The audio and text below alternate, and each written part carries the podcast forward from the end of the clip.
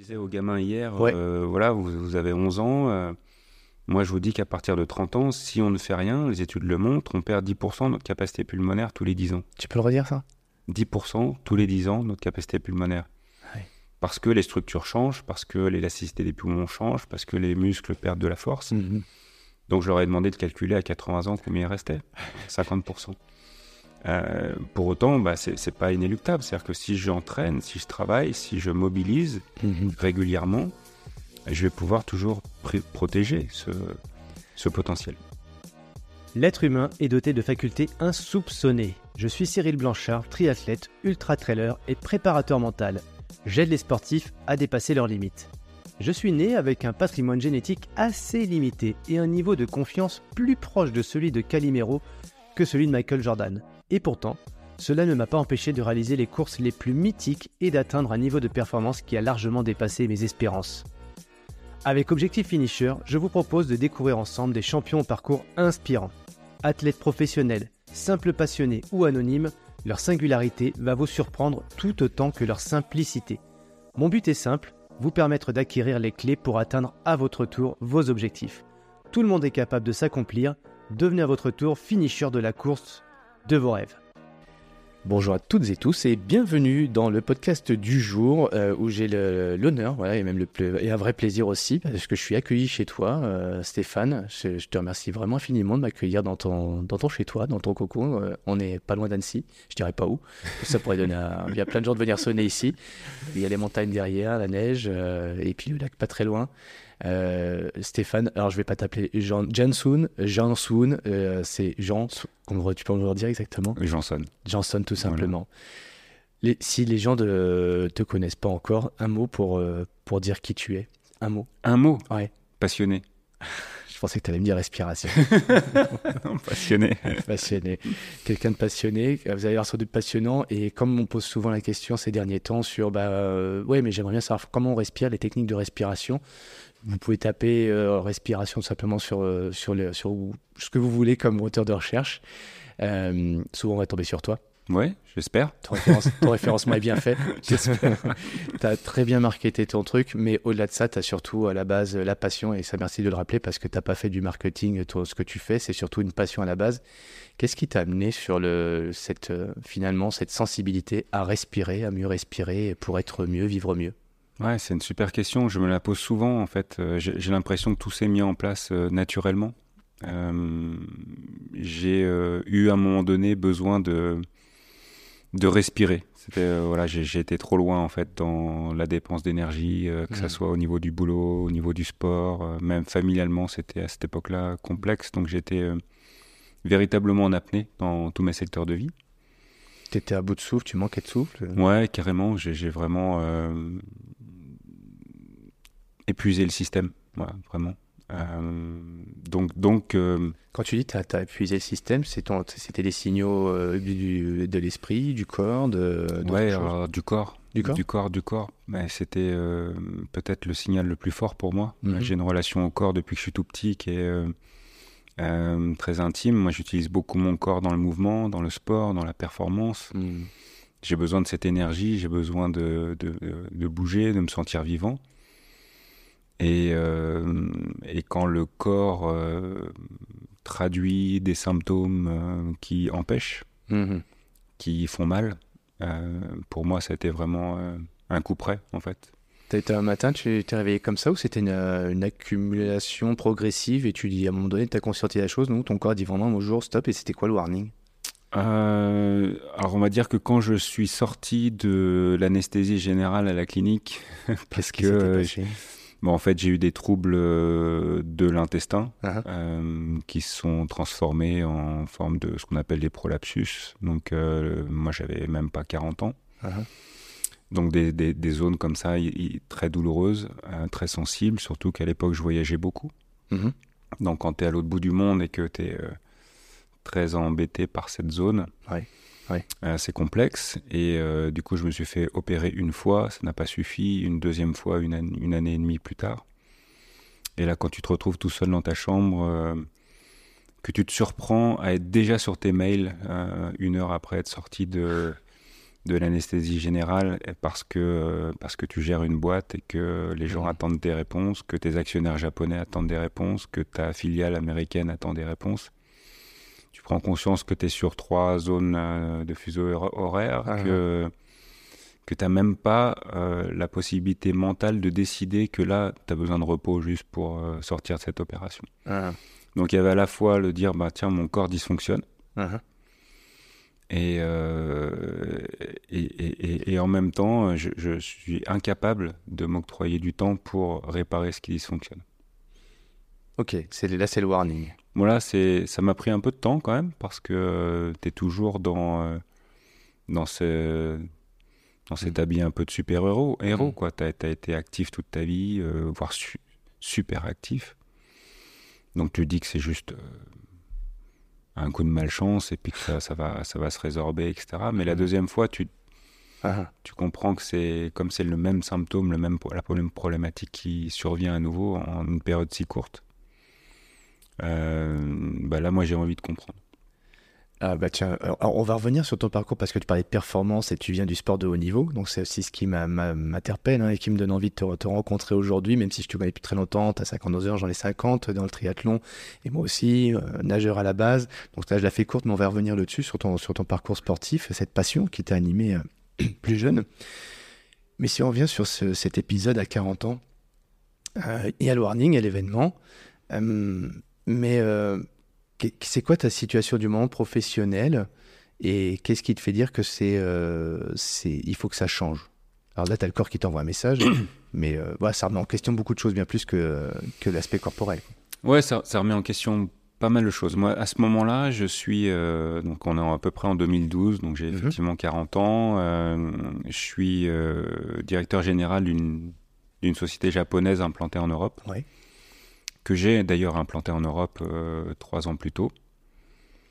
Euh, cette société, elle est euh, en construction, c'est une filiale. La maison mère, elle est très saine.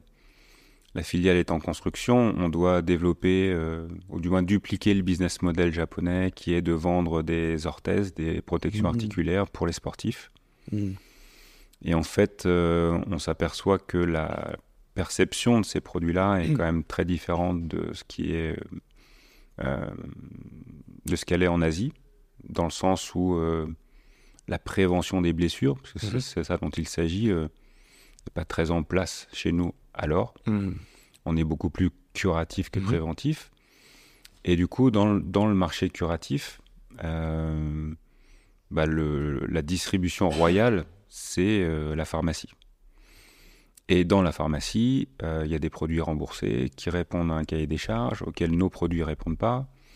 Et puis surtout, il y a des acteurs historiques euh, français, très forts, mhm. qui nous regardent un peu du coin de l'œil comme ça et qui se marrent. Donc euh, nous, on doit développer cette gamme de produits dans la distribution des magasins de sport. Ça n'existe pas, il faut tout créer. Mhm. Donc ça va demander un investissement colossal personnel, mais aussi de toutes les équipes euh, en place dans, la filiale. En même temps, bah, la, filiale continue à perdre de l'argent, donc beaucoup de stress. À chaque fois, je vais au Japon tous les trois mois pour rendre des comptes. Euh, je passe sur le, sur le gris, donc euh, donc c'est jamais, jamais très apaisant. en même temps, on a mis en place une filiale américaine avec d'autres problématiques. Aux États-Unis, le marché est très fort, très fort dans le sport. Mais nous, on arrive avec des produits japonais très aboutis, donc très chers. Donc on est positionné premium, japonais, donc les gens, pareil, nous regardent du coin de l'œil en, rigolant. Donc sur les deux zones où la, maison japonaise euh, essaye de se développer, sachant que ce sont ses deux premières expériences internationales, il faut vraiment investir beaucoup. Mmh.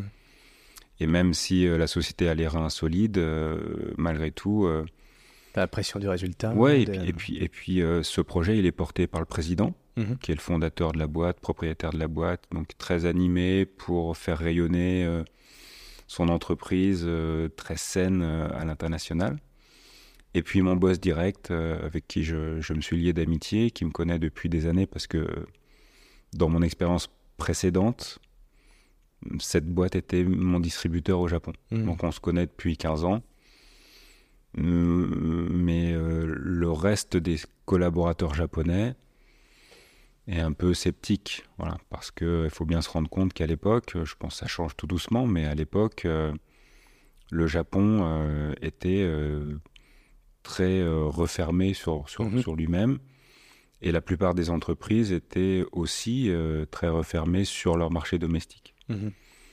Et la preuve, c'est que dans une structure telle que celle pour laquelle je travaillais, de 200, 300 employés, bah, les gens qui parlent un bon anglais, on les compte sur les deux mhm. d'une main. Quoi. Mhm. donc, donc, la possibilité de s'internationaliser est, complexe. Donc il y a déjà ça. Et deuxième élément, c'est en général quand on s'internationalise, on essaye aussi de s'adapter au marché dans lequel on arrive. Mhm. Ça veut dire s'adapter euh, soit sur le plan stratégique, soit sur le plan du produit mais parfois ça va de pair. Et là, il n'y avait aucune souplesse. Mhm. Donc, je, me suis. Euh, donc, en 2012, je commence déjà à m'épuiser, à, à, demander, à faire comprendre que le marché européen et le marché américain sont des marchés différents du marché japonais. Tu, euh, tu consacres une grosse euh, énergie dans ce projet-là Ouais. L'énergie, à un moment donné. beaucoup, beaucoup d'énergie dans, dans l'entreprise beaucoup de voyages, comme je te l'ai dit. Oui, en plus, les jet lag. Voilà, euh, j'ai des enfants jeunes à titre personnel. Mes mhm. enfants ont 3 ans et, et 1 an ou 0 ans, parce qu'en 2012, euh, mon, deuxième n'est pas encore né. Uh-huh. Euh, donc ça aussi, ça change beaucoup. Ça, vient aussi t'appeler au profond de toi en disant, tiens, peut-être peut que tes priorités hmm. devraient être différentes. Ouais. Et tu as tu as une vraie envie en fait, mais tu te sens un peu enfermé dans ce que tu as démarré. Puis tu es à la tête de cette structure, tu as recruté tout le monde. Mhm. Euh, donc changer, c'est pas facile. Et puis euh, et puis il y a quand même une équation économique qui fait mhm. que ben hop, tu as deux enfants. Donc le fait, le fait que tu parlais de deux airs, tu en as une première, mais bon, faut, faut, faut, assumer tout ce que tu as mis en place là et tu as, as, la pression familiale, professionnelle, etc. Donc c'est compliqué de dire euh, bah, j'arrête tout. Donc une deuxième fois, tu as, as, une autre alerte et là c'est la même. C'est la même. Et, tu réagis comment euh, par rapport à ça bah, tu, continues encore? Pas mieux en fait, ouais, ouais. je continue en fait, je continue. là on est, on est fin 2013 je pense, donc uh-huh. c'est vraiment très proche de la première. Uh-huh ma réaction va être de quand même démarrer, euh, alors ça va pas dans, dans le sens d'alléger ma charge de travail, mais je vais démarrer des formations à titre personnel. D'accord. En fait, euh, suite à cette deuxième opération, je, je vais voir un, un médecin, virgule, euh, énergéticien. En fait, il est mmh. vraiment médecin à la base, mais, mmh. mais a développé pas mal de, pas mal de méthodes connexes. Hein C'est un monsieur que j'allais voir régulièrement pendant ma carrière sportive. Et là, je vais le voir pour que voilà, qu'il me dise en fait ce qui, euh, ce qui ne va pas, et puis qu'il m'aide surtout à, à gérer l'après-opération. Hmm. Tu, tu, alors, juste pour te dire, tu peux nommer des personnes, des marques, tout ce que tu veux dans ce oui, podcast. Oui, ce monsieur, ce monsieur est décédé malheureusement uh-huh. euh, l'année dernière. Il s'appelait Guy Tyran, c'était un médecin au-dessus de Gap que, que j'adorais.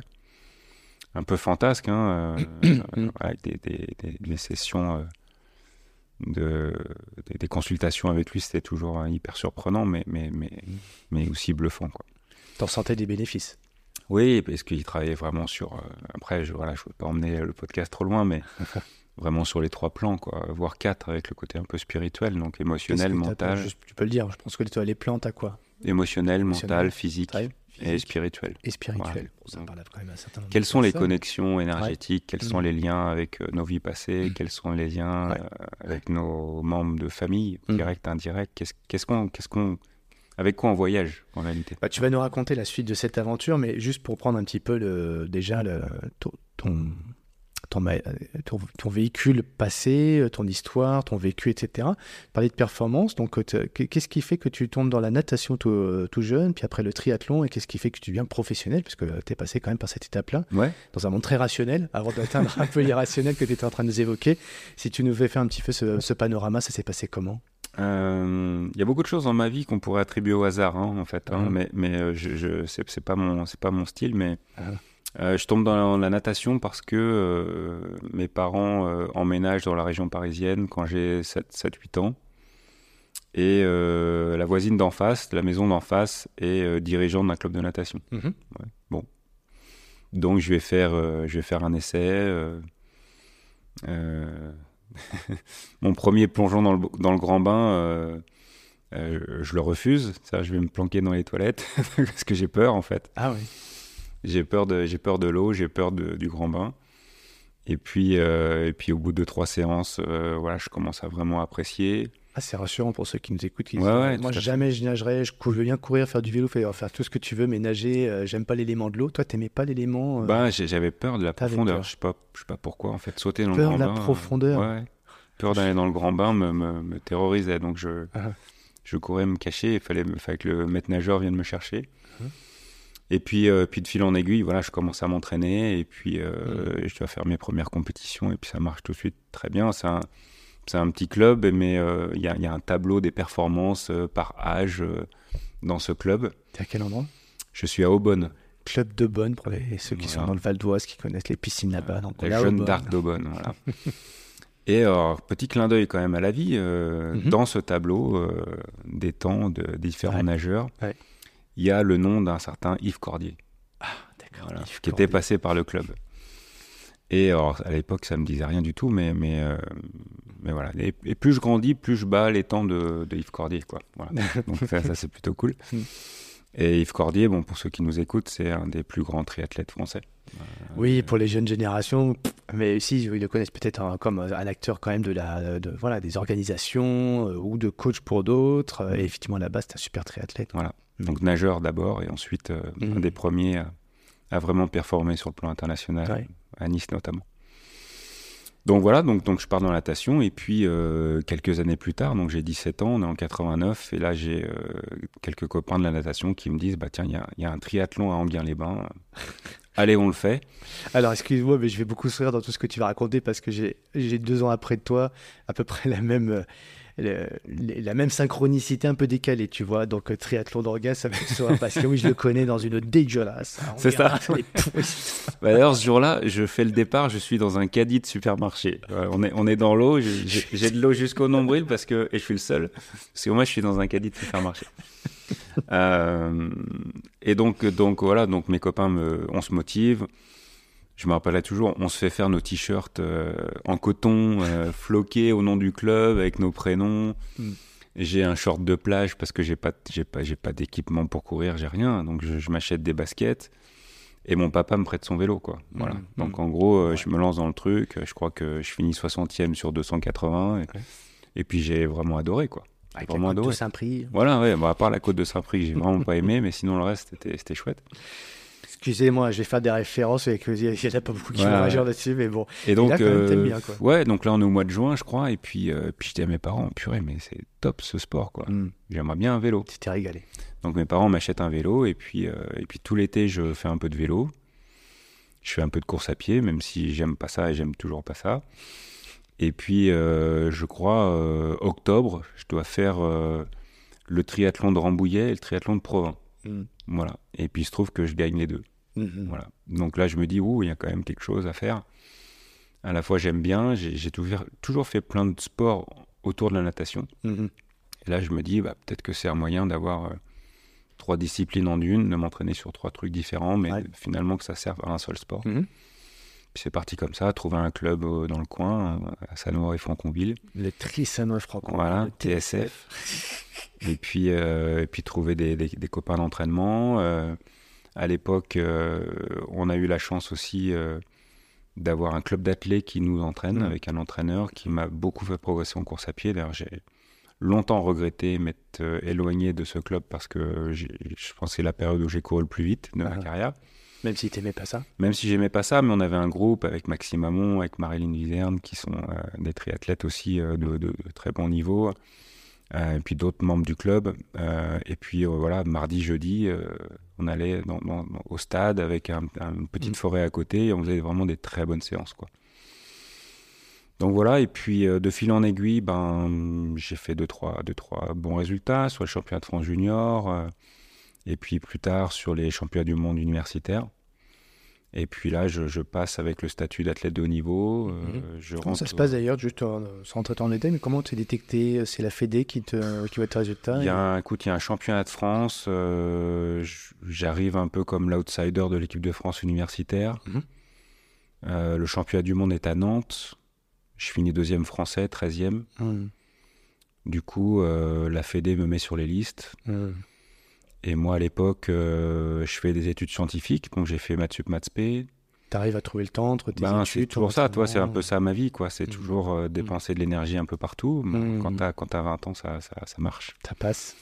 Donc, euh, bah, à l'époque, je me levais à Mm. 5h30 pour aller rouler, euh, même l'hiver, ou aller nager très tôt. Euh, Je revenais du, du, du lycée qui était à Paris, et puis, euh, et puis je m'entraînais avant de refaire mes, enfin, de faire mes devoirs. Et puis quand un maths spé, bah, tes devoirs, ça dure jusqu'à 1h du mat. Et Mm. puis donc tu bois 3 litres de, de ce soda euh, caféiné. Ouais, à l'époque, il n'y avait pas encore la, la même euh, l'équivalent avec la capsule bleue, là, enfin la bouteille bleue Ouais, là, qui non, donne non, des ailes. Il n'y avait euh. pas ça, non, non, il n'y avait pas ça. Donc pas je bien. carburais à ça. Et, Mm. puis, euh, et puis je dormais peu déjà. Et voilà, Ouais. je faisais pas mal de choses. Ouais. Je rencontre euh, mon meilleur ami, mon ami de cœur aujourd'hui, euh, Didier Bertrand, que tu dois peut-être connaître, qui était euh, à l'époque à la DTN de la Fédé, qui est entraîneur.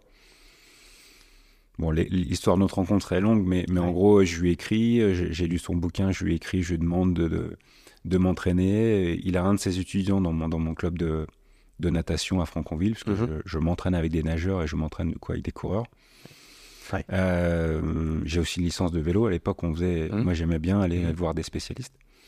Et donc voilà, je, je demande à Didier, est-ce que vous pouvez m'entraîner J'aime beaucoup ce que vous faites. Euh, on se rencontre sur un rassemblement équipe de France un peu plus tard, et puis, euh, puis il est devenu mon entraîneur et puis, et puis ami. quoi. Ami. Donc voilà un petit peu le, le parcours. Et puis ensuite, je suis recruté par Saint-Quentin en Yvelines. C'était le club de Simon Lessing à l'époque. Et puis euh, avec mon ami, euh, on décide de partir à Salon de Provence. On arrive à Salon de Provence sans même savoir que Simon y habite. François Chabot y habite aussi. Salut François. Voilà, du coup, ça nous fait des, des groupes d'entraînement sympas, des conditions d'entraînement aussi très chouettes. Mm. Euh, et puis, bah, je reste là 5 ans euh, à être le sparring partner de Simon. Ouais, ouais, quand je même. pourrais la- dire le drapeau, en fait, Ouais. parce que à la fois en course à pied, en vélo, je faisais le drapeau derrière. t'as le mais numéro un mondial quand même là. mais j'ai le numéro mondial au Mm. bout de ma rue. Quoi, Ouais. Donc, c'est vraiment euh, idéal. Et François qui, qui fait un. Et François euh, qui est là, qui saut du est- long, qui lui performe. euh, Voilà, qui est à l'armée, mais quand il s'entraîne avec nous, euh, c'est top. Il y a aussi beaucoup de d'étrangers qui viennent tous les étés s'entraîner avec Simon, donc je Mhm. profite du groupe. Mm. Rétrospectivement, je pense que le groupe était souvent trop fort pour moi, notamment à pied. Mhm. Donc j'avais j'avais pas la capacité, enfin j'aurais dû m'entraîner plus euh, à mon niveau en course à pied plutôt que de de faire des footings, footing à 17 ou 18 avec Simon et, Ouais. et, et presque me dégoûter un peu de la course à pied, mais bon, Mhm. c'était c'était un peu le jeu. Ouais. Et puis, mais je, voilà, je vis des années euh, fabuleuses. Pendant ce moment-là, euh, bah, comme moi, j'ai- pas le niveau vraiment pour euh, gagner vraiment ma vie de ce sport euh, tout seul, même si le club m'aide, même si je gagne des petites primes le week-end. Parce qu'entre temps, t'as as continué école d'ingé Non, j'ai tout arrêté. En T'as fait, arrêté. Ouais, moi, j'ai fait une licence après, après maths sup, maths j'ai fait une licence. Mhm. J'ai- J'ai pas eu d'école parce que j'avais restreint mon choix sur, sur quatre grandes. Mhm.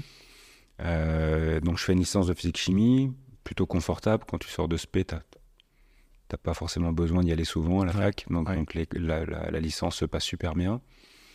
Et puis, euh, le, gouvernement, le gouvernement met en place un processus de recrutement de nouveaux profs avec euh, une bourse. Mhm. Donc je fais ça.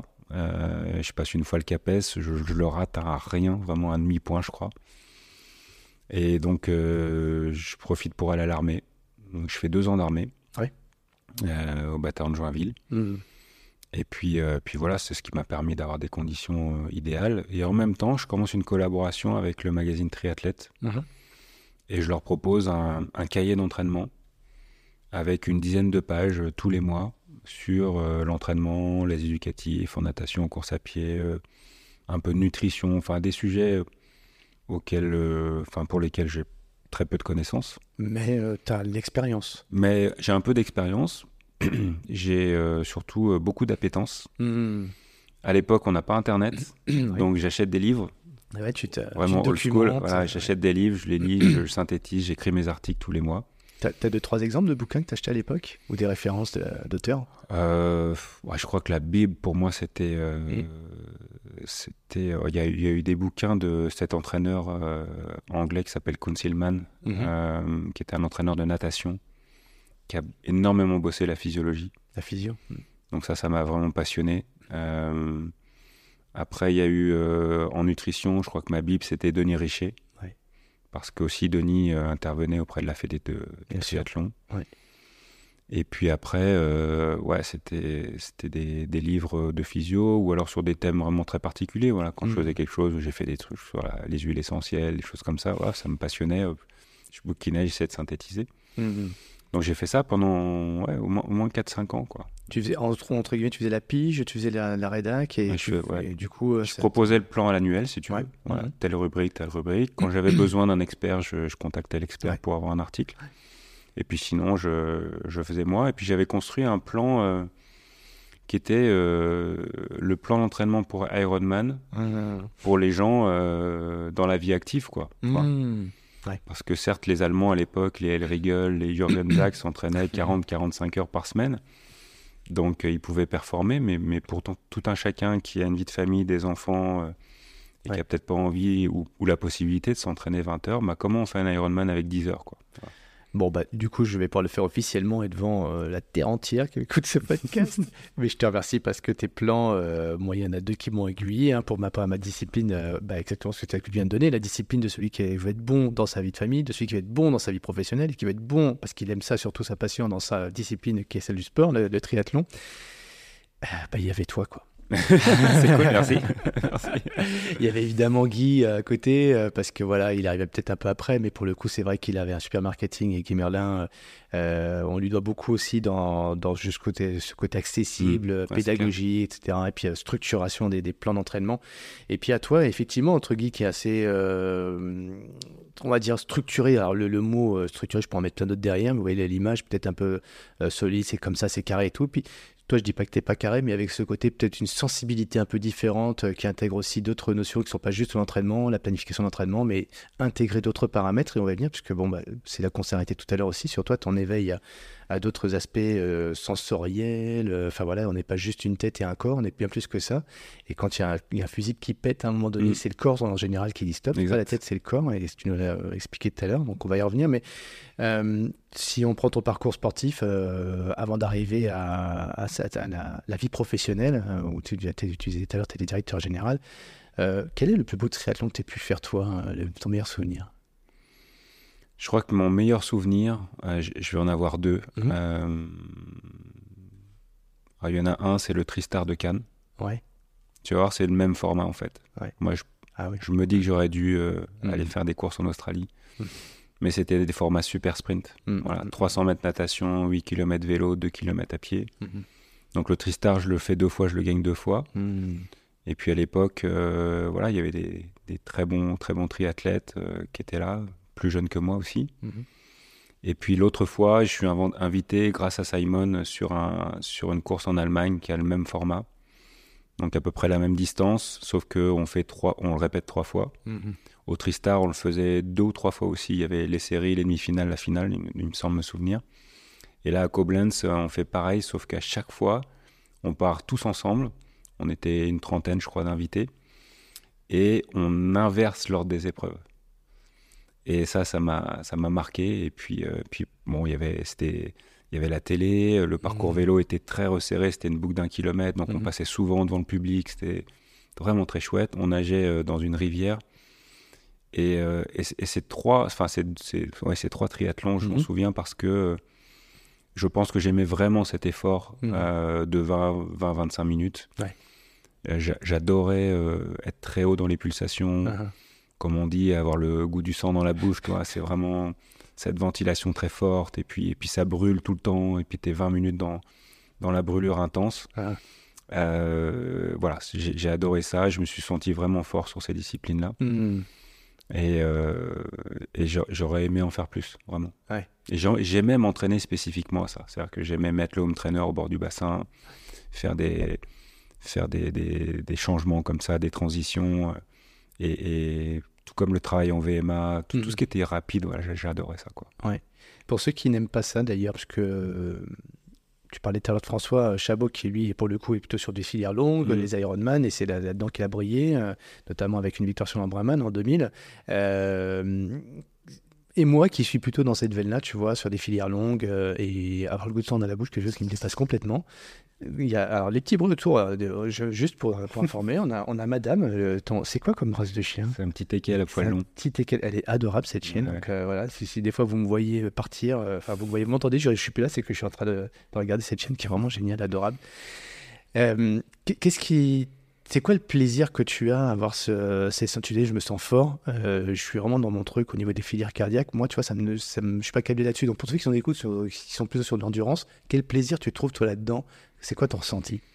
Je sais pas, une sen- sensation vraiment de, de, de- force, de puissance, de, de réunir tout au même moment pour que le geste soit vraiment très efficace. Ah, Euh, et puis, euh,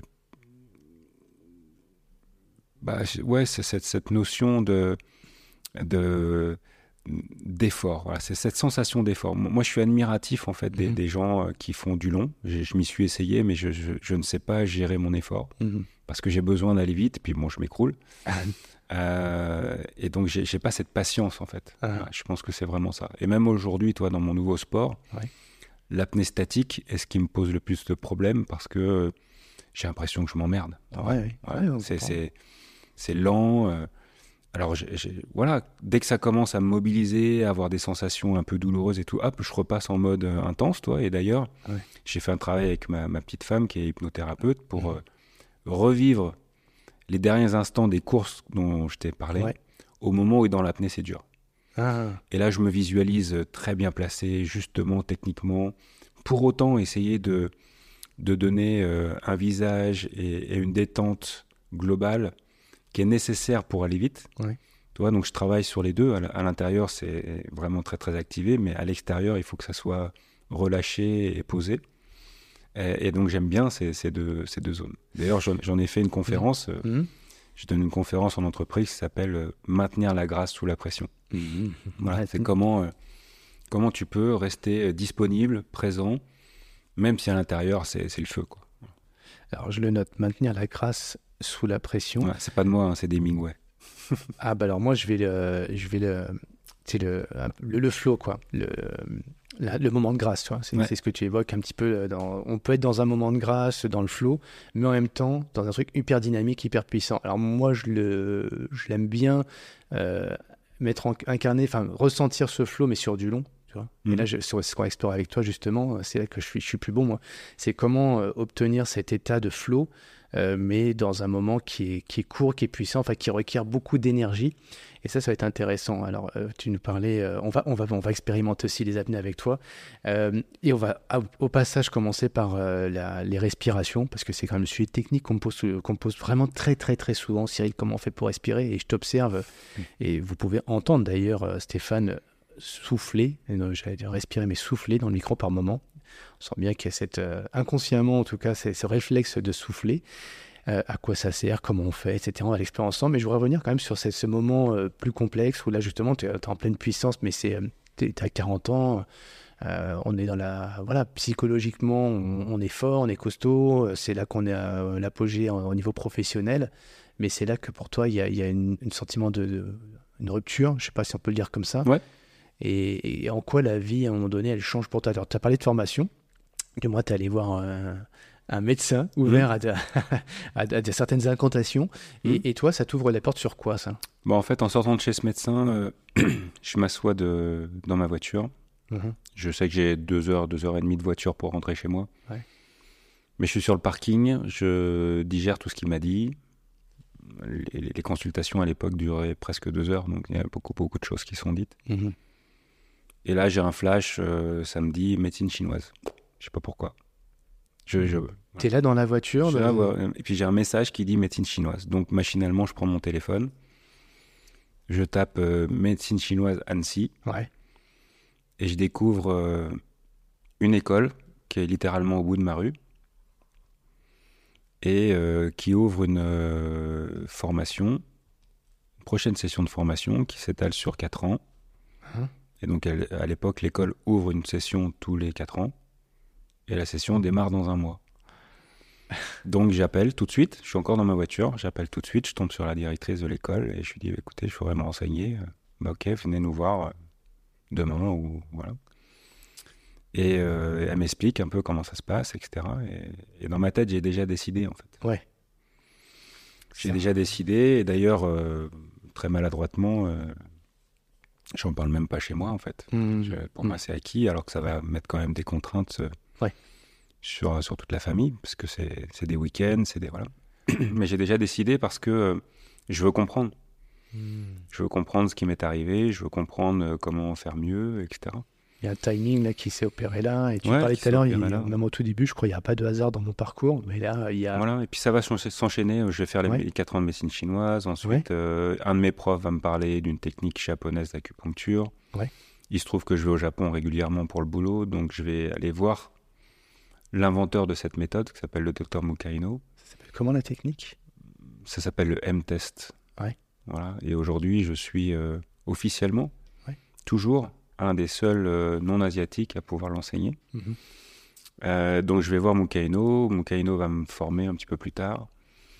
Euh, ensuite, on me parle de tests psychométriques. Euh, bah, je vais me former au MBTI. Je vais essayer d'accompagner les gens. Et puis du MBTI, je vais aller sur une autre technique qui s'appelle Action Types, avec voilà, des préférences de, de- de mouvement et des chaînes musculaires. Mhm. Et puis ensuite, on me parle d'un super coach qui s'appelle Alain Cardon. Et donc, je vais apprendre le coaching systémique avec lui. Et ça, ça va s'étaler euh, voilà, en, en 3-4 ans. Quoi. Je vais faire tout ça. Tu, c'est 3-4 années, donc le, le point de départ, c'est cette médecine chinoise Ouais. sur 4 ans, mais tu greffes dessus en plus toutes ces approches euh, holistiques euh, pour pouvoir euh, mieux habiter son corps. Oui, et puis d'abord, c'est très égoïste au départ. C'est- moi, j'ai envie de me comprendre, en fait. Tu as besoin de te comprendre. J'ai envie de comprendre ce qui m'est arrivé. J'ai envie de comprendre la situation dans laquelle je suis, Mhm. euh, avec euh, aucune zone qui est une zone ressource. Ouais. À la limite, la seule zone ressource sont mes enfants. Mais je Mhm. voyage tellement. Mhm. euh, et puis, puis parfois, ma, ma vie familiale est tellement tendue que j'arrive pas à en profiter. Ma vie professionnelle devient très tendue. Je deviens mauvais, en fait, dans ce que je fais. Tu deviens mauvais Ouais, dans ce que je tu deviens un fais. mauvais manager alors que je pense que c'était une compétence. Ouais. Je deviens mauvais parce que je suis plus dans une zone de sécurité. J'ai plus de zone sécuritaire. Ah. Mes actionnaires me, me stressent. Euh, voir mes, mes collègues, mes collaborateurs stressés me stressent. Ah, ah. Je sais plus par où T'es une éponge, quoi. Ouais. Et puis je, je fais intervenir un copain qui est coach, mais, mais c'est juste des pansements en fait. Voilà, je- Ah, ah. Et puis, euh, à- au détour d'un de mes voyages à Paris, j'ai cette petite phrase, là, je peux la glisser parce que elle m'avait fait marrer, mais en fait, elle est tellement euh, symbolique. C'est, tu la connais, hein. C'est plutôt que de chan- changer le pansement, Ah oui. c'est Penser penser le changement. changement. Enfin, c'est Ouais. tellement connu. Mais là, toi, tu étais vraiment dans cette situation où il y avait même plus assez de pansement, quoi, pour penser toutes ces plaies. Et... Non, non, puis je me débarre en fait, c'est ça le Ouais. truc. Ah, Euh, rétrospectivement, je, je sais que j'ai- quand le mot ressource est important. en fait. mhm. C'est bien d'avoir de l'énergie, c'est bien de courir après Mhm. plein de choses, mais j'ai oublié qu'il fallait que je me repose.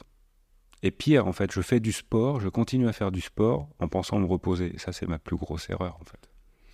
Mais c'est pas l'erreur qu'o- qu'on fait tous à un moment donné, le, Si, la, si, si, si. la rat race, euh, courir après, on sait que quoi finalement. quand je vois l'avènement du trail avec des distances les plus longues, et puis je vois les gens qui prennent la ligne de départ et qui sont des gens qui, ont la même vie que celle que j'avais auparavant. Mhm. Euh, c'est hyper actif dans le boulot parce qu'il faut, des vies de famille qu'il faut tenir, des soucis, un monde qui change en- perpétuellement, donc un besoin d'adaptation très prononcé. Mhm. Tout ça nécessite beaucoup de ressources.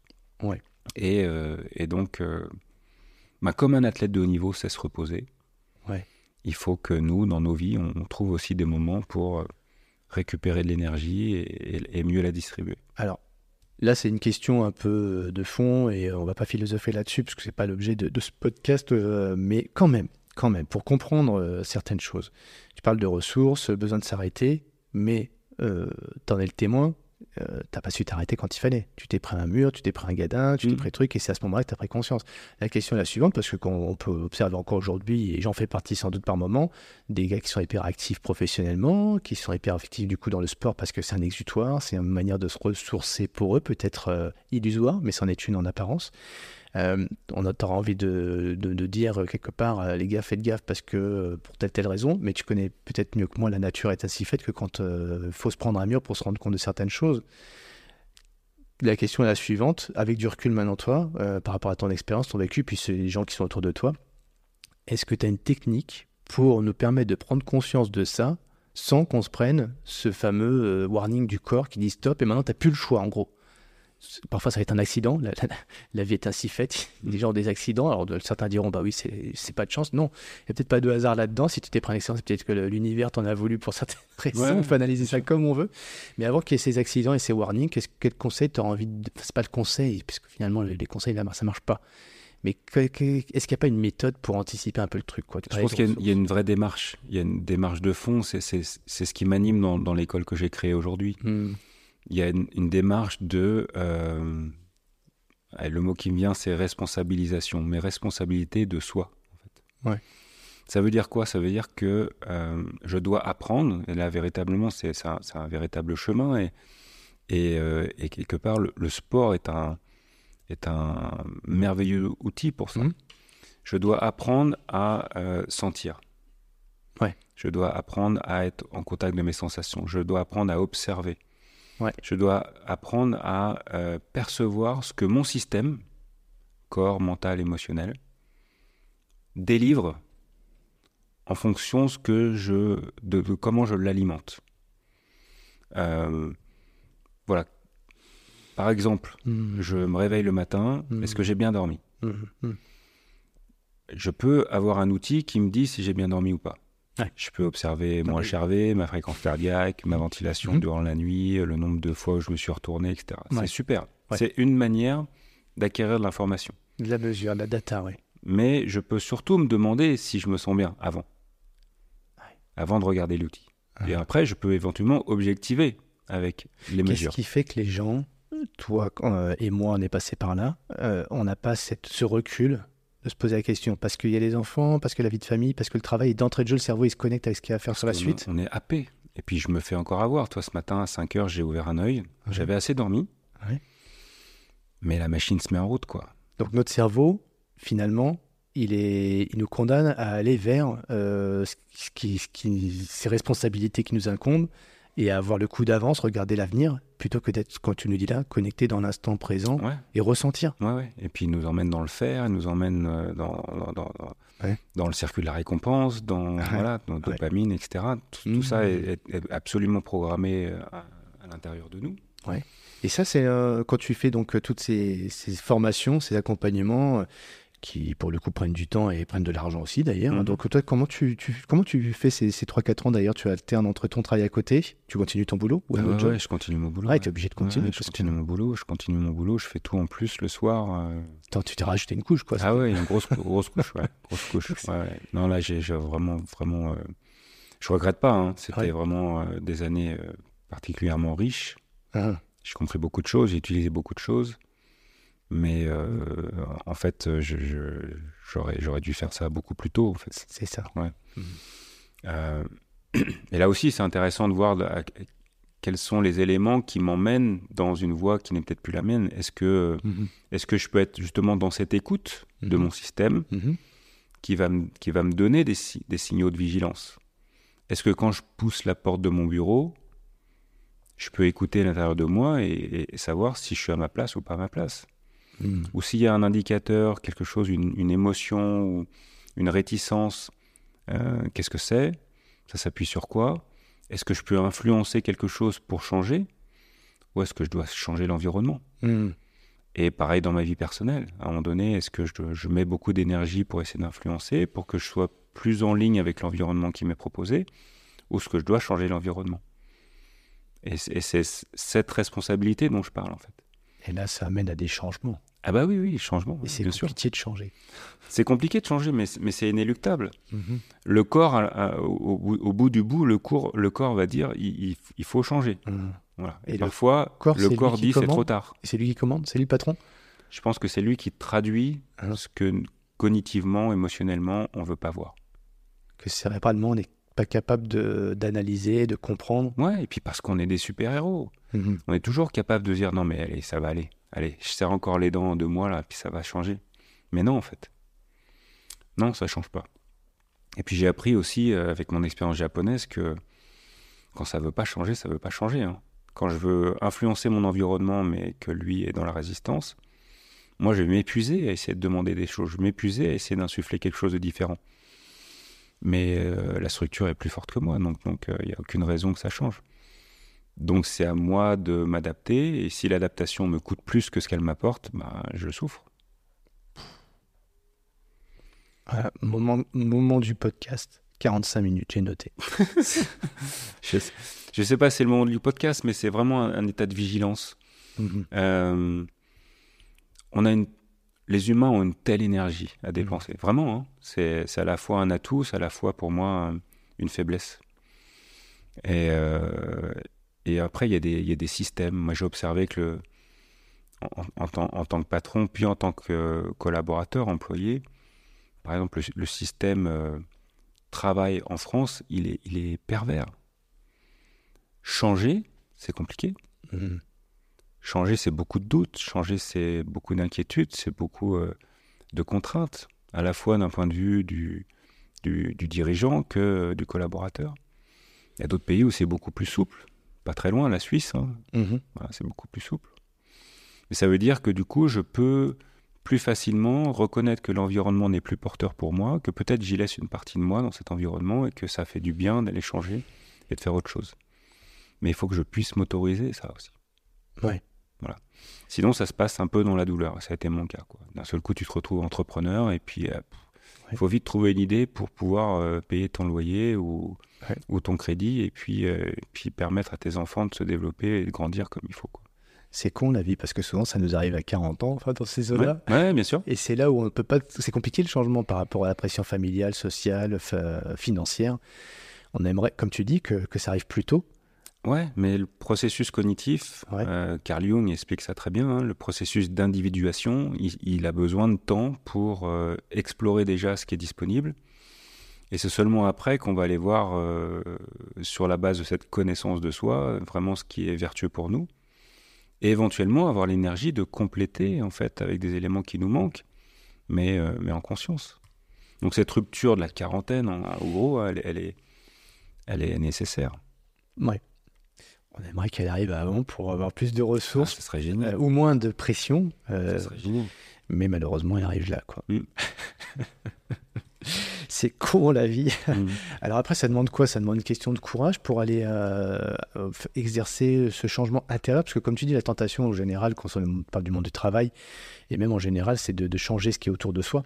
Euh, c'est plus facile, et puis c'est ce qu'on a envie de faire, parce que euh, le bon manager va changer l'environnement, va changer le système, plutôt que de se changer lui. Or, aujourd'hui, on a pris conscience quand même ces dernières années, et puis voilà, on a eu des événements planétaires qui ont été un peu malheureux, mais ça nous a amené à peut-être prendre conscience de ça, c'est que le changement, il est à l'intérieur mais c'est plus complexe. Alors, toi, euh, tu as initié euh, pas mal de choses pendant, et ça a été sur, euh, sur une période assez longue. Mais au bout du compte, ce changement, qu'est-ce qui, qu'est-ce qui va en retenir pour toi de ton expérience Et là, on va ressortir, on va pas ressortir la MBTI et compagnie, hein, mais juste toi, toi, tu as, l'extraction du jus. S'il reste juste une chose à la fin, c'est quoi le, ton enseignement majeur? Et est-ce que ça nous amène pas finalement à ton académie hein?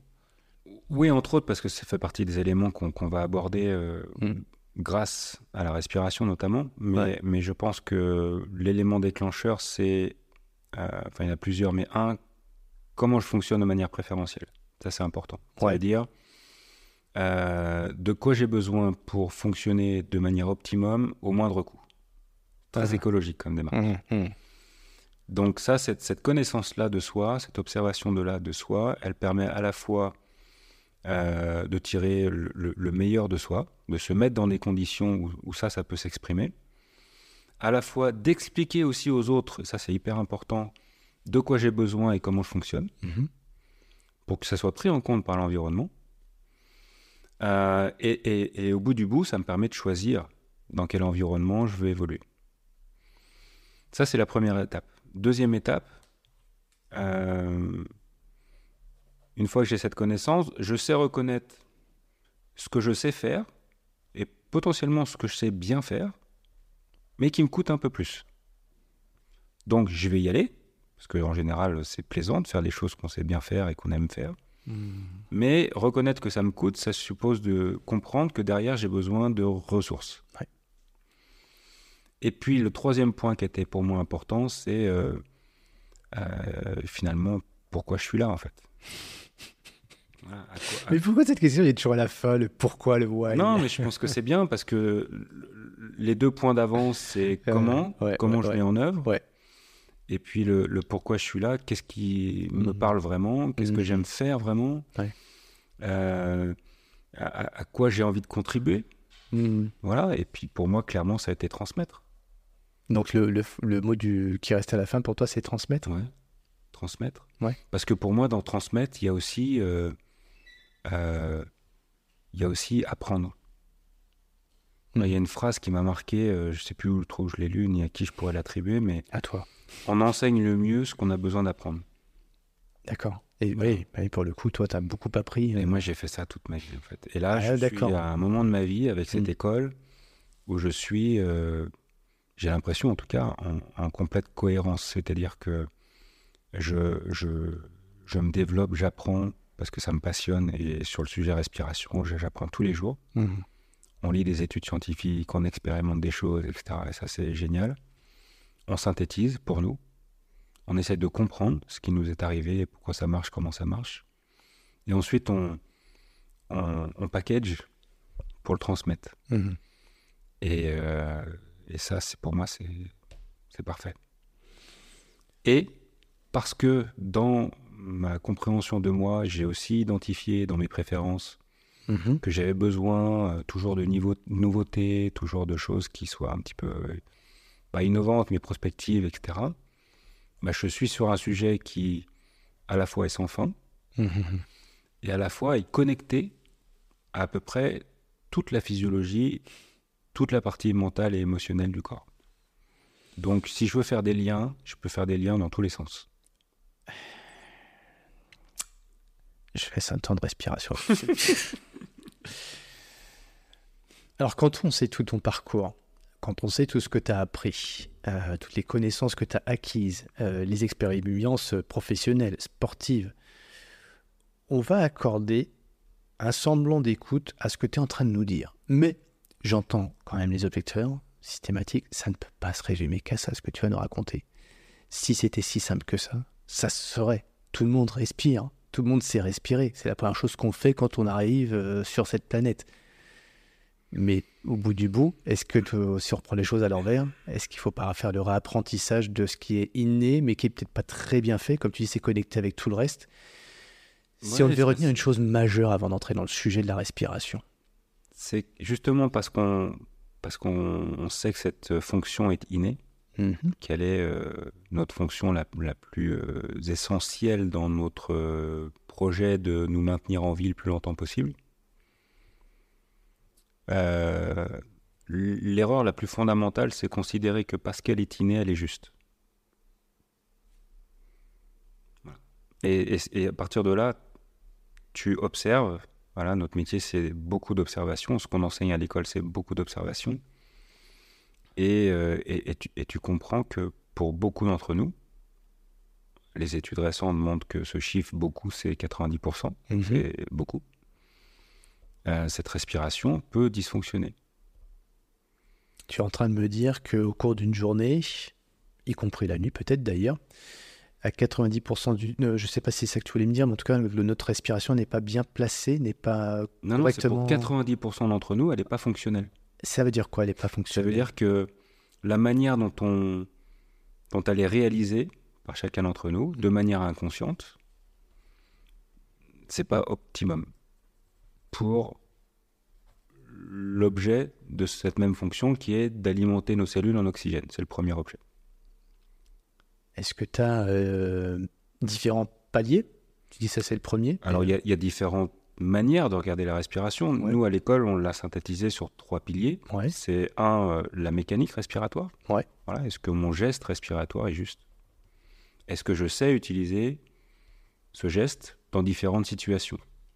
Est-ce que je sais le moduler? Est-ce que je sais l'accélérer, le ralentir, le grand ample, etc.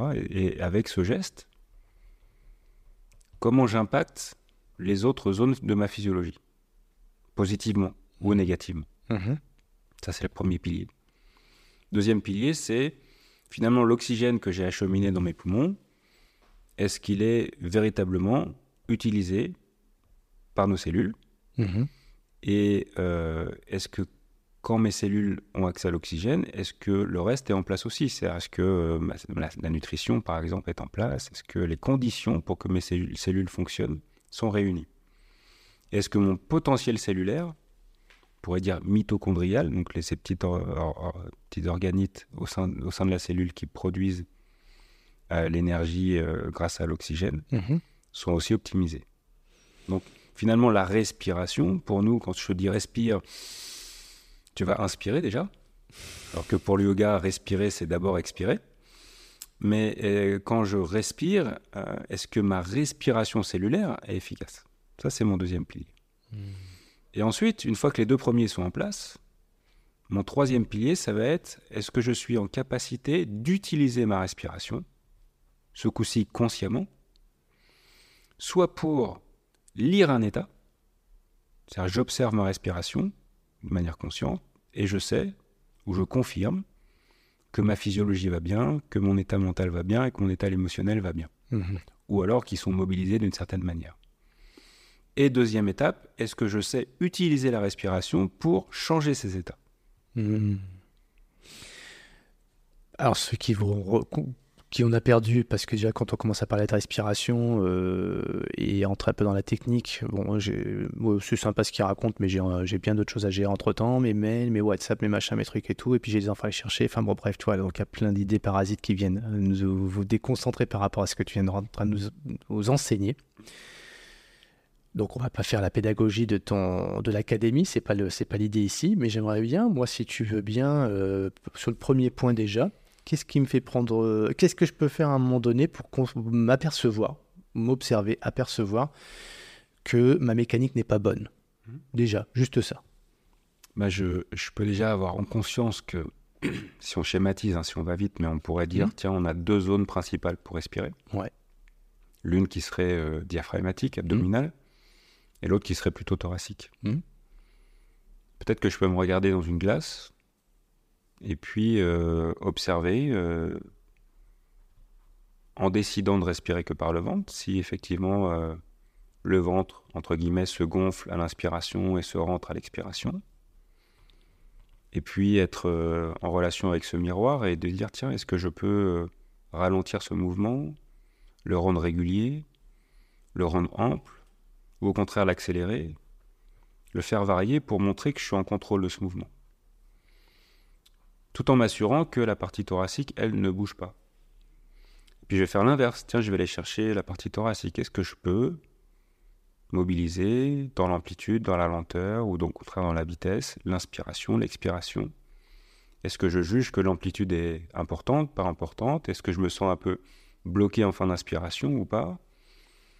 Donc là, j'ai déjà mes deux zones. J'ai une première analyse visuelle de euh, Mhm. cette respiration. Est-ce que mon potentiel respiratoire est, est présent? Est-ce que j'y ai accès Ou est-ce qu'il il y a peut-être des choses que, intuitivement, je sens que je pourrais euh, développer? C'est simple. hein. Hier, j'étais avec euh, le club de tennis de mon fils, qui a Mhm. 11 ans. 10, 10 gamins. Bah, sur les 10, euh, respirer par le ventre, euh, hyper complexe. Parce que, parce que perdre fait c'est de cette sensation, parce qu'on a, on a, on a oublié, on a On perdu. oublié. Parce que quand, on fait, quand on fait du sport, euh, Ouais. tu vas dire à quelqu'un ventile, c'est le- c'est- c'est- c'est la, la partie thoracique qui, qui va se mettre en route. Alors là, euh, les, les- les personnes t'ont écouté, sont mis à s'observer en t'écoutant. Forcément, ta voix en plus était un très très bon guide avec le- tout ce qu'il fallait. Et puis, euh, si, tu, si on faisait faire l'exercice maintenant aux personnes de respirer par le ventre, comme tu l'as très bien dit, j'inspire, je gonfle l'abdomen, j'expire, je rentre l'abdomen. En fait, il y en a plein qui se rendent compte qu'ils font l'inverse et qui savent pas faire. Mais j'y arrive pas, ce qu'ils me racontent. Mhm. Qu'est-ce qui fait Alors, tu le disais, hein, c'était, c'est quelque chose qu'on a oublié. Mais comment ça se fait que c'est aussi compliqué de reprendre la possession sur une respiration, tu vois, abdominale ou inspirer, je rentre mon ventre, je sors mon ventre, pardon, et expirer, je... Là, je Parce que si le corps a trouvé une autre manière de faire, Ok, euh, et que celle-ci est beaucoup plus rodée sur les 22 000 respirations quotidiennes, bah, ça va être extrêmement complexe de revenir dans un geste euh, différent. Le, le schéma neuronal entre mon cerveau et les muscles respiratoires qui sont au niveau thoracique va être beaucoup plus efficient, beaucoup plus rapide, moins coûteux que de récupérer un geste. C'est comme apprendre un nouveau geste en sport. Tu es en train de dire qu'on a processé des choses, automatisé, enfin, automatisé des choses, et on est un peu feignant par rapport à ça? Bah, feignant, pas volontairement, mais, mais, le cerveau par nature est feignant. Le il cerveau, plus simple. Il cherche à faire ce qui est rodé. En fait. Ce qui est rodé. Hmm. Le cerveau va toujours dans les choses les plus, les plus automatisées parce que ça prend moins, comme tu disais, ça prend moins de ressources. Oui, automatisé, c'est simple, c'est rapide. Euh, c'est pas la même zone du cerveau que celle qui pense et qui imprime des changements. Même si c'est pas bon pour ton organisme, pour tes cellules. C'est à peu près bon. Ouais, Jusqu'à ce qu'on puisse plus compenser ça, pose la problématique de la durabilité, d'une certaine forme d'équilibre aussi. Ça. Donc en fait, notre cerveau, il, ou enfin, je sais pas, notre organisme, notre, notre, tout ce qui est, comment je sais pas d'ailleurs là, du coup, notre systémie, elle met en place des, des, automatismes, et parce que ça va à peu près bien comme ça. Mmh. Et si je te demande à toi de changer de bah, mon organisme, je, te dis, euh, je, je t'ordonne de changer l'organisme, il va le faire à un moment donné, puis après, il revient sur les anciennes habitudes, quoi, entre guillemets. Oui, oui, tu, en fait, changer est toujours possible. Le, corps est tellement merveilleux que tout est plastique et tout, tout peut se modifier, réellement, je, mhm. pense fondamentalement. Mais comme disait une de mes élèves euh, qui est prof de Pilates, elle dit euh, la vie ça se mérite. C'est-à-dire que dès l'instant où tu veux changer quelque chose et l'imprimer durablement, il va falloir le répéter, le répéter, le répéter, le répéter pour que ça soit de nouveau un schéma vertueux intégré. Et ça, ça passionne personne, la répétition. Ben, c'est, notre problème. C'est notre problème. C'est, euh, c'est fastidieux, c'est... Et puis surtout, ça peut paraître inutile sur le moment. C'est ça. Toi tiens, je fais, Comme je disais aux gamins hier, voilà, vous, avez 11 ans. moi, je vous dis qu'à partir de 30 ans, si on ne fait rien, les études le montrent, on perd 10% de notre capacité pulmonaire tous les 10 ans. Tu peux le redire, ça? 10% tous les 10 ans, notre capacité pulmonaire parce que les structures changent, parce que l'élasticité des poumons change, parce que les muscles perdent de la force. Mhm. Donc je leur ai demandé de calculer à 80 ans combien il restait, 50%. Euh, pour autant, bah, ce n'est pas inéluctable. C'est-à-dire que si j'entraîne, si je travaille, si je mobilise mhm. régulièrement, je vais pouvoir toujours protéger ce, ce potentiel. Alors, comme notre cerveau, il aime bien être actif, tu l'as dit tout à l'heure, même pour toi d'ailleurs, dans ton parcours professionnel, l'action, etc. Et, là, c'est contre-intuitif parce que de se concentrer sur sa respiration, se concentrer déjà, c'est un, gros mot, mais d'observer, juste d'observer sa respiration, c'est ça sert à rien, c'est inutile, c'est passif.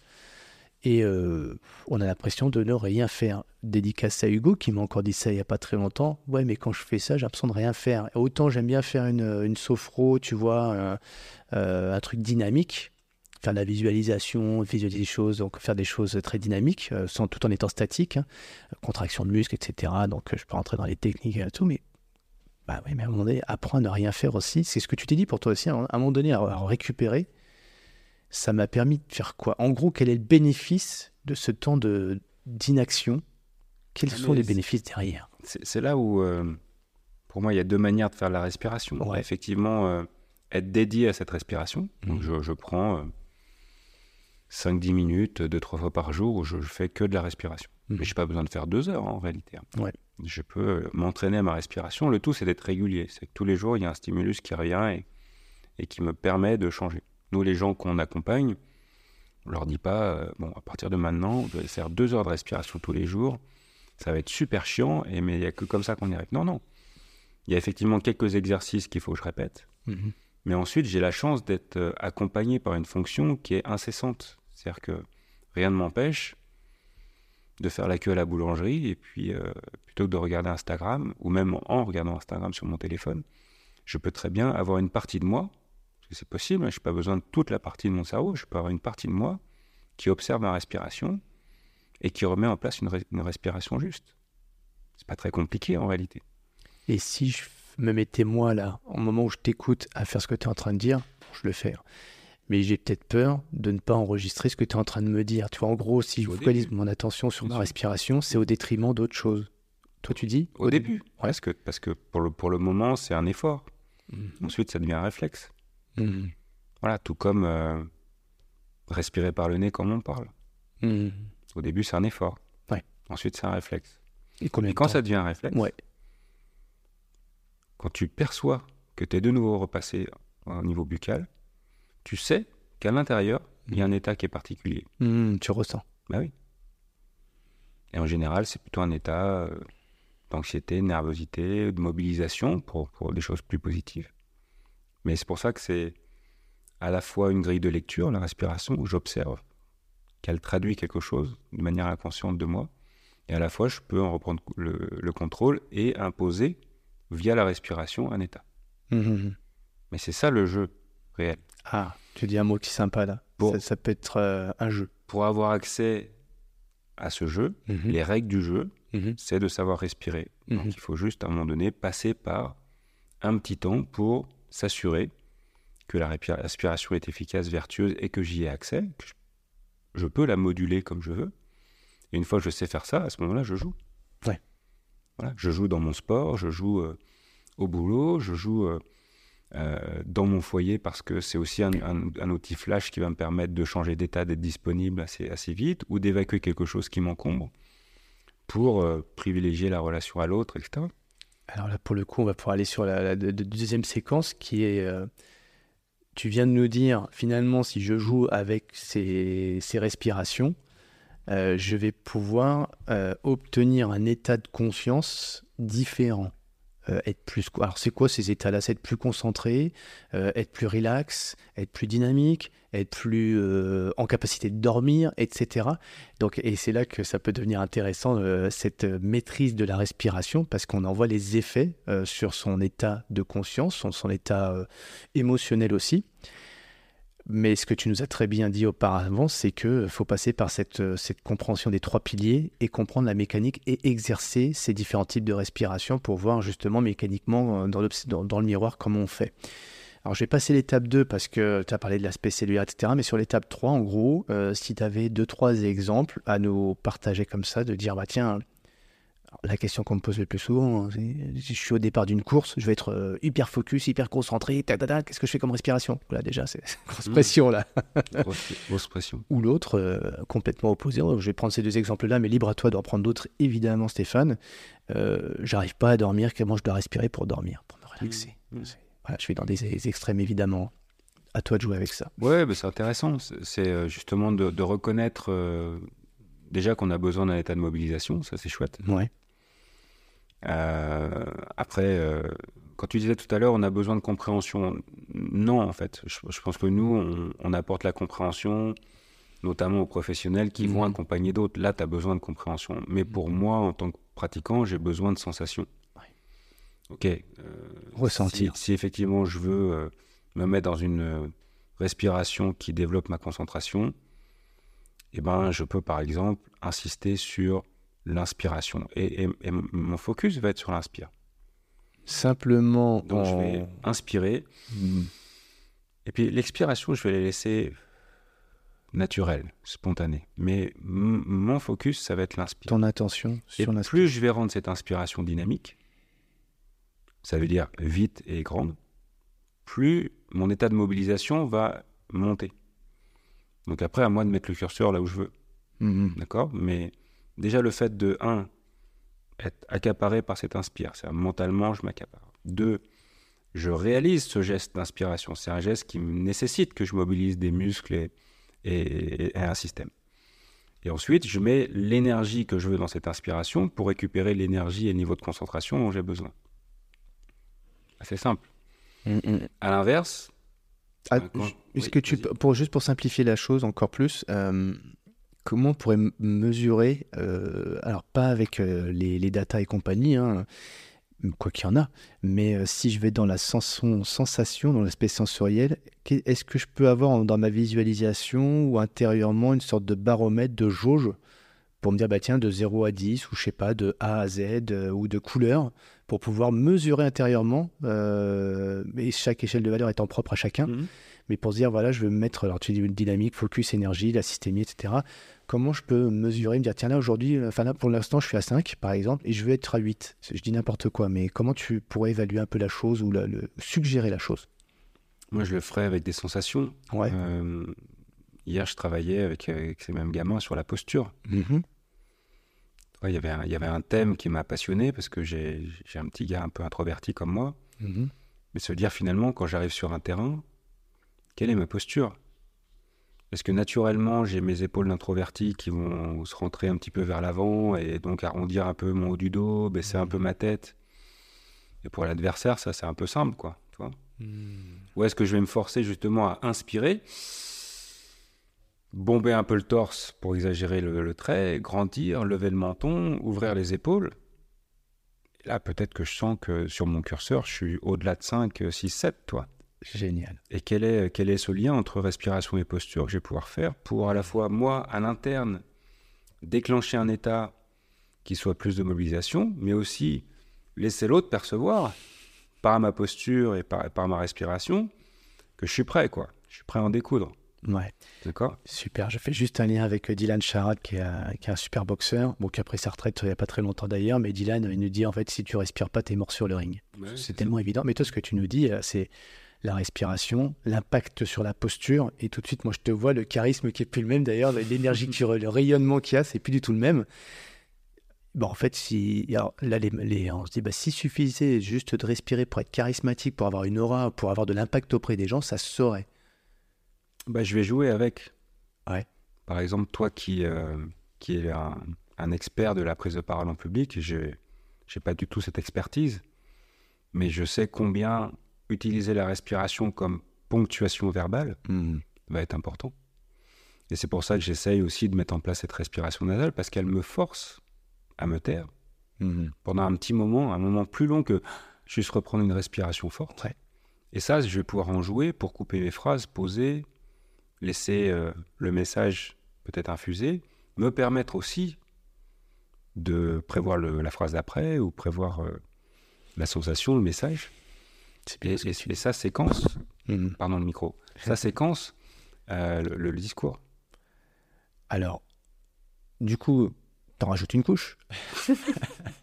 Parce que tout à l'heure, tu disais juste par la respiration, on va avoir un impact sur sa posture. Et euh, du coup, comme le corps parle, on va, sans parler des mots, mais juste ton corps envoie un message à l'autre qui n'a plus rien à voir sur un terrain de tennis. Mhm. Et ça marche dans tous les sports, j'imagine. Peut-être même vis-à-vis de soi quand on est dans le miroir, comme tu disais tout à l'heure. Si je fais juste ça et que je m'envoie dans le miroir avec une bonne respiration, je vois plus le même homme en face de moi, Mhm. juste par la posture. Confiance, élever son niveau de confiance personnelle. C'est tout bête. Et là, ce que tu me dis, ce que tu me sors, je te demande de m'évaluer un peu le truc, etc. Toi, tu me dis, bah écoute, euh, si tu respires aussi, tu vas avoir plus d'impact dans ta façon de t'exprimer, Mhm.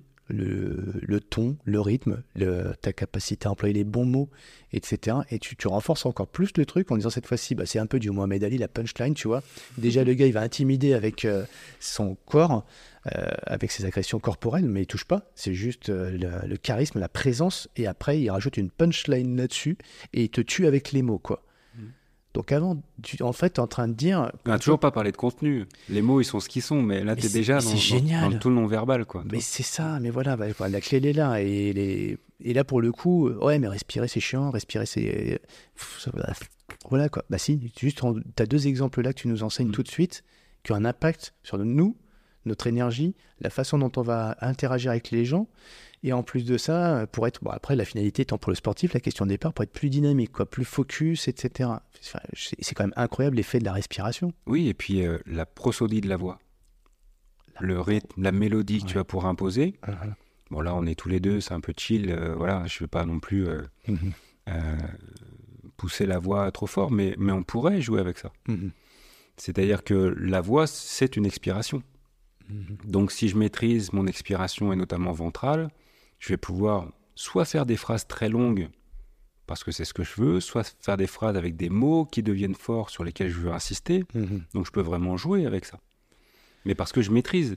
Parce que derrière, je sais que je peux Mhm. très vite retrouver mon souffle, que je suis euh, en capacité euh, musculaire de faire varier le mouvement de, de ma respiration et donc de faire varier mon intonation de voix. Mhm. Et d'ailleurs, cette prosodie de voix, c'est aussi, euh, par exemple, euh, un élément qu'on va pouvoir observer pour euh, déterminer un état de dépression, par exemple. Mhm. Quelqu'un qui en face de toi a perdu cette prosodie de voix, tu sais que Ouais. l'état dépressif est pas loin, en fait. C'est un des signes. euh, Voilà. Parce que c'est lié à la respiration aussi, Mhm. et que la respiration est liée aux différents états du nerf vague, par exemple, et donc je vais savoir dans quel état euh, vagal si- du système nerveux je suis. Je suis en train de voir passer ton, ta madame, ton, ton petit chien. J'ai le grand, grand fiston qui est arrivé là. Ah, il y a le grand fiston qui est arrivé. discret parce que j'ai mis un petit message. Il y a le deuxième qui va arriver. Mais en fait, je, dis ça parce que moi, bah, j'ai du mal à m'observer dans ma vie, euh, parce que euh, je, peut-être comme beaucoup de gens, je ne sais pas si vous reconnaîtrez là-dedans, mais à, regarder notre environnement et puis finalement regarder tout ce qui se passe autour de nous. Puis un jour, il y a une bestiole qui est arrivée dans ma vie aussi, s'appelle Canasta, cette chienne, et en fait, je l'ai pas mal observée, elle. Et je me suis rendu compte de plein de choses de... grâce à elle, ses étirements, sa façon de respirer qui baillait tout le temps les chiens. Et je me suis dit, mais c'est... la nature est peut-être bien faite en fin de compte. Et juste en observant ma chienne, je me suis dit, mais fait... Et après, tout ce que tu as fait toi, euh, bah moi, les théories que j'avais de mon côté, je les mettais en adéquation avec ce que je voyais de mon chien. Je me dis, elle, est bien heureuse, elle a vécu 16 ans, en finalité, euh, mmh. pas souffert. Je me dis que, et je regardais des choses toutes simples qu'elle faisait, et ça passait souvent par la respiration, dormir, récupérer, et puis des belles, être affectueux avec son maître. Mmh pas de stress. C'est des choses peut-être toutes simples finalement qui font qu'on dure longtemps, qu'on vit longtemps. Et, alors j'aime bien, là, donc à 80 ans, on n'a plus que 50% de ses capacités pulmonaires, enfin cardiaques, pulmonaires. Si on fait rien. si, on, fait rien. En fait, euh, comprendre que la structure euh, mhm. euh, musculaire, donc on a forcément une perte de force en vieillissant, une perte de mobilité. Mhm. on a une perte d'élasticité des poumons aussi qui du coup vont moins être compliant, c'est le mot qu'on utilise avec le mouvement respiratoire qu'on veut mhm. mettre, imprimer. Et puis les structures, structures osseuses, euh, côte, mhm. colonne vertébrale, sternum, tout ça va moins, va perdre en mobilité. Mais c'est pas inéluctable, il faut juste que je le stimule. Et un des outils majeurs, c'est la respiration. La respiration, le mouvement avec la respiration. Le mouvement qui va avec. Exactement, ouais. Donc là, on a mis le focus sur l'inspire pour être plus dynamique, plus focus, plus concentré. Euh, on peut comprendre que si on inspire mieux, on va oxygéner aussi quelque part ses cellules, son cerveau, enfin toutes ses cellules, pas que le cerveau finalement. Oui, en gros, c'est comme ça que ça se passe. Ouais. Schématuse. Hein. On va vulgariser hein, tous les deux, parce que si on veut en savoir plus, évidemment, euh, bah, c'est ton job aussi, hein, c'est d'aller beaucoup plus loin dans cette démarche-là pour l'intégrer dans l'environnement de tout à chacun et de pouvoir mieux, mieux vivre, euh, vivre plus performant, vivre plus euh, managérialement parlant, mmh. euh, vivre bien avec ses états financiers, etc. Bien sûr. Si je veux me calmer, m'apaiser, mieux dormir, etc. Enfin, je, je, rien, je caricature évidemment, mais voilà, qu'est-ce que tu nous suggères comme sensation? Bah, Regarde, quand tu prends une inspire, si derrière l'état que tu veux, c'est l'état de relâchement, c'est-à-dire que tu vas relâcher ton corps, mhm. si tu relâches ton corps, mhm. ça expire. Donc on va jouer avec cette expiration. On va peut-être la rendre la plus passive, la plus détendue possible, peut-être la plus longue possible, en faisant varier le débit euh, d'air qui sort de notre bouche ou de notre nez, par exemple. Et puis on va accompagner cette expiration d'un relâchement physique. C'est toujours l'idée de collaborer entre euh, le corps et la respiration. Et donc je vais pouvoir euh, comme ça faire une toute petite inspiration et puis comme un soupir, une longue expire. Buccale pour qu'il n'y ait aucun frein. Et je vais répéter ça quelques instants. Après bien sûr on va trouver euh, des méthodes qui vont nous demander de compter le nombre de secondes à l'expire, le nombre de secondes à l'inspire. C'est super, ça accapare le mental aussi. Mais le principe physiologique de base, c'est euh, expirer. Dans la détente. Ta voix, elle est incroyable. ouais, je sais pas si elle est incroyable. je supportais pas de m'enregistrer quand j'étais petit. Tu sais, on avait les fameuses cassettes ah, magnétiques quand on était petit, hein, et quand je m'entendais euh, insupportable, chanter ou quoi, c'était affreux. Ouais, je crois que tout le monde réagit à peu près de la même façon, à tout beaucoup en tout cas. Mm. D'écouter sa voix, c'est atroce, mm. c'est horrible. Et là, tu t'es réconcilié avec ta voix? Bah là, tu m'as mis un casque, c'est encore pire. C'est pire, on s'entend parler. vous imaginez même vous, vous entendez nos voix, mais nous, euh, quand on entend le micro, c'est insupportable. Je, crois que depuis quelques années, depuis 2-3 ans, 4 euh, ans euh, que je connais ma petite femme, je me suis réconcilié avec pas mal de choses. Je pense que d'avoir tous les jours le regard de quelqu'un qui vous aime, mhm. ça vous permet de dépasser tout ce que vous n'aimez pas sur vous. Donc j'aimais pas mon visage, j'aimais pas mon sourire, j'aimais pas ma voix. Voilà, et puis on, apprend finalement à, apprivoiser ça. Toi, déjà, tu as fait ton cheminement personnel quand tu disais Une partie, hein. ouais. Et le regard de l'autre t'a permis de faire l'autre partie du chemin? Ouais, je pense que bah, quand on a euh, un manque d'estime, hmm. pense que c'était vraiment un, des, une des blessures profondes, un manque Mhm. d'estime euh, euh, qui s'accompagnait du coup d'un manque de reconnaissance, parce que la reconnaissance vient nourrir l'estime, donc j'en avais Mhm. besoin. Mais comme j'en avais pas, pas beaucoup, euh, Pas dès suffisamment. l'instant ouais, dès l'instant où tu en as vraiment, euh, eh ben, tu trouves de l'énergie et de l'élan pour faire des choses euh, qui étaient des rêves d'enfant. hein. Euh, Mhm. Écrire un livre, c'était un rêve. Mhm. Et j'ai eu, euh, j'ai eu la confiance euh, et puis surtout la, ouais, l'énergie, des retours constructifs, la motivation aussi, parce que plusieurs fois Géraldine m'a secoué en me disant Mais allez, tu vas t'y mettre là, t'as peur de quoi m'a engueulé plusieurs fois. Donc, tu as l'environnement, tu as les conditions qui sont favorables pour, euh, pour accomplir quelque chose qui compte pour toi. mhm. Et ça, c'est euh, c'est incroyable. Ouais. J'espère euh, j'espère lui. J'espère contribuer Mhm. à créer un environnement pour elle, pour qu'elle puisse terminer son livre, puisqu'elle est en train d'écrire aussi. T'as fait là, du coup le même exercice dans le- pour elle? Bah, j'essaye, oui, oui, j'essaye. Après, euh, Ouais. on n'est jamais sûr d'y arriver, mais on- c'est un, objectif, en tout cas pour moi. C'est le sien aussi du coup? Euh, oui, oui, je pense. C'est un co- une co-création. je pense qu'on on s'est bien trouvé sur plein de plans. ouais. C'est euh, ça laisse un- enfin, là, moi ça me laisse sans voix parce que bah oui ça met l'amour euh, au cœur de, de l'énergie en fait on Mhm. parlait d'énergie avec la respiration et là tu nous parles d'une co-création dans ce que tu es en train de vivre en ce que tu es en train de faire de, de vivre Hum, Ça bah, fait partie aussi de l'individuation. Quand on parlait euh, du temps nécessaire pour euh, vivre des expériences, comprendre ces expériences sont euh, vertueuses, euh, si elles nous apportent, si elles sont source de bonheur, Mhm. ça prend du temps en fait. Et ça prend du temps pour, à un moment donné, peut-être avoir la chance de, bah, de, de tomber dans cette forme de cohérence où finalement tout ce que tu as expérimenté ou tout ce que tu sais qui serait bien pour toi d'expérimenter se présente.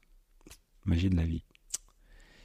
Est-ce que ça crée pas euh, une forme de jalousie entre guillemets, c'est-à-dire qu'en fait tu atteins une sorte d'équilibre, d'apaisement, de, de vrai sens dans ce que, t'as- ce que tu vis aujourd'hui Euh, Quand je dis jalousie, il faut traduire le mot, mais euh, en gros, euh, ouais, mais toi tu as de la chance. Oui, mais toi euh, et moi, c'est pas possible pour moi. Tu vois, on, on revient sur les barrières, tu vois, les plafonds de verre et tout. Donc, toi, tu as réussi à en péter certains parce que tu n'as pas le choix à un moment donné. Puis après, parce que tu es allé chercher aussi des ressources. Tu t'es instruit énormément et tu as mobilisé beaucoup d'attention et de, de ressources pour ça, justement. Mais est-ce qu'il faut passer par ces processus-là pour pouvoir atteindre euh, justement bah, ce, qui pourrait faire l'envie de beaucoup de gens, mais qui disent oui, mais c'est quand même complexe, quoi, c'est difficile et, euh, et bah, bah, du coup, euh, bah ouais, je suis un peu envieux de ce que t'as toi, mais moi je l'aurai jamais. Quoi. Alors, jalousie, je sais pas. pour moi, ça, revient juste à cette notion de responsabilité. Qui finalement devrait, devrait être partagée euh, dans, dans les premières années de l'humain. C'est une responsabilité de parcours, c'est une responsabilité de, de choix parfois, mais surtout une responsabilité d'expérimentation. Euh, Il faut chercher. Voilà.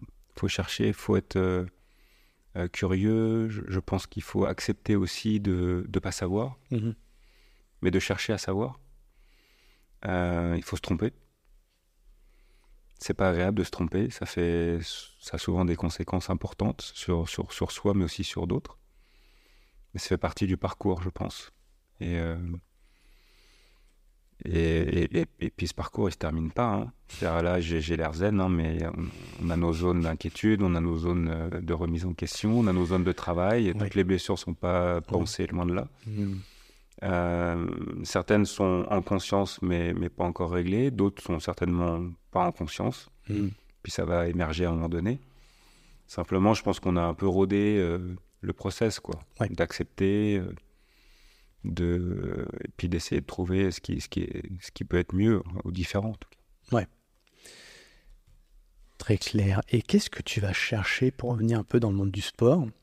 Alors chacun vit à sa façon ce sport-là, mais ça reste un sport et des compétitions qui, en, qui, qui, existent et qui font parfois rêver, parfois fantasmer, parfois inquiéter aussi. je crois que Géraldine est un peu inquiète de ça, si j'ai bien mmh. compris. On va parler un peu d'apnée. Euh, pourquoi ça fait peur d'ailleurs aux gens l'apnée alors que, a priori, c'est un sport comme un autre et si tu maîtrises pour le coup ta respiration, il n'y a pas de danger? Y a-t-il des dangers à faire de l'apnée et comment tu amènes ça toi par rapport à tout ce que tu as expérimenté? Alors juste sur l'appréhension la, sur de Géraldine, je pense que ce pas l'appréhension de l'apnée puisqu'elle en fait aussi. C'est l'appréhension de, de, ma manière de faire l'apnée ou de m'engager dans l'apnée. Intéressant. comme tout finalement. C'est pas. je pense qu'elle elle, elle sait que je suis un compétiteur dans l'âme, euh, même si aujourd'hui j'ai besoin euh, de cette compétition. Alors intéressant, euh, Stéphane, excuse-moi là-dessus, mais euh, avec tout ton parcours, on pourrait se dire bon bah ça y est, il a la zen attitude, tranquille, paisible. Alors tu nous l'as rappelé déjà d'une, c'est un cheminement qui est pas fini. Merci pour mm. ça. Et deuxièmement, tu renies pas aussi ton ADN de compétiteur ou de dépassement de soi. Euh, donc tu es toujours un peu dans, dans, cette pas cette quête, mais cette euh, l'acceptation que la compétition, ne pas de dépasser un petit peu ses limites avec les outils et les ressources dont on dispose, ça fait partie du, de ton, la façon dont tu es câblé entre guillemets. Oui, oui, simplement, je, pense que même quand j'étais triathlète, Mhm. J'avais euh, cette envie d'exploration de ses limites mhm. euh, pour, pour voir comment je pouvais euh, utiliser le, le, potentiel qui était le mien. Ok. Donc c'est plus ça, plus que gagner une compète, etc. Je suis content, hein. je suis mhm. content. J'ai fait une première compétition en décembre d'apnée, je découvrais. Bon, j'ai fait podium, etc. je, suis toujours content. Mais c'est plus de dire, tiens, ok, donc ça j'ai compris. Ça j'ai fait ça, ça a marché, donc ça je vais pouvoir refaire ça. Et, euh, et c'est dans cette démarche-là que je suis aujourd'hui. Mais bah, comme souvent, je, le fais en essayant d'être à fond, à fond entre guillemets, en, étant papa, mm. en étant un chef d'entreprise, etc. Donc, donc mais c'est dans l'idée, et c'est pour ça que je disais tout à l'heure que je parlais de cohérence, c'est que pour une fois, même mon sport est, en lien, est en lien avec mon métier. C'est-à-dire que Bon, là, je, euh, apprendre à respirer, optimiser le potentiel pulmonaire, euh, comprendre euh, ce qui nous permet de cesser de respirer longtemps, comprendre les adaptations physiologiques qui sont créées quand on supprime la fonction respiratoire. Uh-huh. et donc, on impose ce stress à notre organisme. voilà, tout ça me passionne. Uh-huh. Et là, pour le coup, je me dis, waouh, génial. Je peux m'entraîner, explorer, expérimenter, comprendre, euh, j'ai pas encore la volonté de transmettre cette zone-là. D'accord. Parce que je me suis pas du tout légitime. Mhm, mhm. Euh, au contraire, je, prends un entraîneur, mhm. j'ai envie de voir comment, euh, comment on s'entraîne dans cette discipline. J'ai tâtonné un peu et là j'ai trouvé euh, un monsieur qui s'appelle Jérôme Chapelle qui, a, qui me parle parce que jusqu'à présent, j'arrivais pas à faire le lien dans l'apnée avec ce que je connaissais de la physiologie, de la planification de l'entraînement, des différentes filières que l'on peut avoir dans le triathlon, le sport d'endurance. Et là, euh, il vient de ce background. Et mhm. donc, euh, la manière de faire de l'apnée, ça, j'arrive à relier des choses. Voilà, je ne suis pas encore complètement au clair, mais, mais j'arrive à comprendre euh, quoi travailler à quel moment, comment on organise des cycles, etc. Et donc, ça, ça, me passionne. Ouais. Voilà. Qu'est-ce que tu as trouvé, là, par, par, exemple, comme pépite pour toi dans, ces, dans cette expérimentation? Bah, Par exemple, je, vais faire un lien entre la fameuse VMA du, sportif d'endurance, hein, qui, qui, est vraiment optimiser son, son potentiel de vitesse euh, aérobie, entre guillemets. Mhm. Euh, et, et, nous, en apnée, ce que je pourrais faire comme parallèle, c'est euh, notre seuil de tolérance hypercapnique. Donc, c'est combien de CO2 je peux tolérer, pendant combien de temps. c'est ça qui va me donner la base, en fait, de travail pour aller ensuite chercher à utiliser le, mieux l'oxygène. Donc, aller plus dans des zones d'hypoxie. Ça se traduit comment? C'est Ça se traduit par des euh, séries euh, assez, assez, longues avec très peu de repos, par exemple. Donc je, je, ventile très peu entre deux apnées. Uh-huh. Et donc j'ai pas le temps de vraiment éliminer le CO2 que j'ai produit. Donc à chaque fois que je repars dans une apnée, j'ai une envie de respirer qui arrive très vite. Oui. Et donc l'enjeu euh, qui est essentiellement mental, c'est vraiment de, de, de, tenir cette envie de respirer qui, qui vient me chercher forcément avec des contractions du diaphragme par exemple, etc. C'est les pires entraînements. Et c'est voilà, et tu vois, quand on parlait tout à l'heure d'intensité, de vitesse, c'est mm. un peu ce que je retrouve là. Toi, il y a une intensité de sensation, mm. euh, qui, qui, vient de chercher, qui est relativement courte, hein, parce que les séances de. une, une, apnée euh, d'hypercapnie, en tout cas à mon niveau, ça se dépasse rarement 2 minutes, 2 minutes 30, 3 minutes, toi. Mm-hmm. Mais, mais voilà, je retrouve cette intensité. J'ai pas, le, pas le goût du sang dans la bouche, mais en tout cas, ça, ça mm-hmm. mobilise pareil et j'aime bien. Ouais, c'est plus une question corporelle, donc tu ressens le corps qui se crispe, qui a... cette sensation. Justement, là, l'enjeu, c'est de retrouver cette grâce sous la pression. Mm-hmm. Donc, plus je me relâche, plus je suis en acceptation, voire en observation de ces sensations, mm. plus je dure. Donc, l'enjeu, il est quand même euh, aussi mental, quoi. Et c'est pareil, dans ces moments-là, on n'a qu'une envie, c'est d'accélérer pour arriver au bout du, du bassin, par exemple. Pour ouais. des, je sais pas, que pour ceux qui s'entraînent. En hypercapnie, c'est pas toujours une mauvaise solution d'accélérer. Uh-huh. Mais, euh, mais ça double tranchant, quoi. Ah ouais, ouais. Mais si, si, tu veux aller plus loin, entre guillemets, ou plus, euh, durer, pour le coup, faut accepter cette souplesse, ou enfin, observer, comme tu disais, trouver le relâchement sans respirer pour le coup. Et en général, tu sais, le, le relâchement, c'est. Exact. Et là, si tu, vas souffler un petit peu, quoi, tu fais. Non, tu peux pas, c'est juste. On, essaie de, de libérer, euh, de, très peu libérer de bulles. Il y a même des compétitions où c'est interdit, en fait. Ah Parce qu'il y a toujours un apnéiste de sécurité au-dessus et mm. la libération de bulles, ça peut être perçu euh, comme. Euh, oui.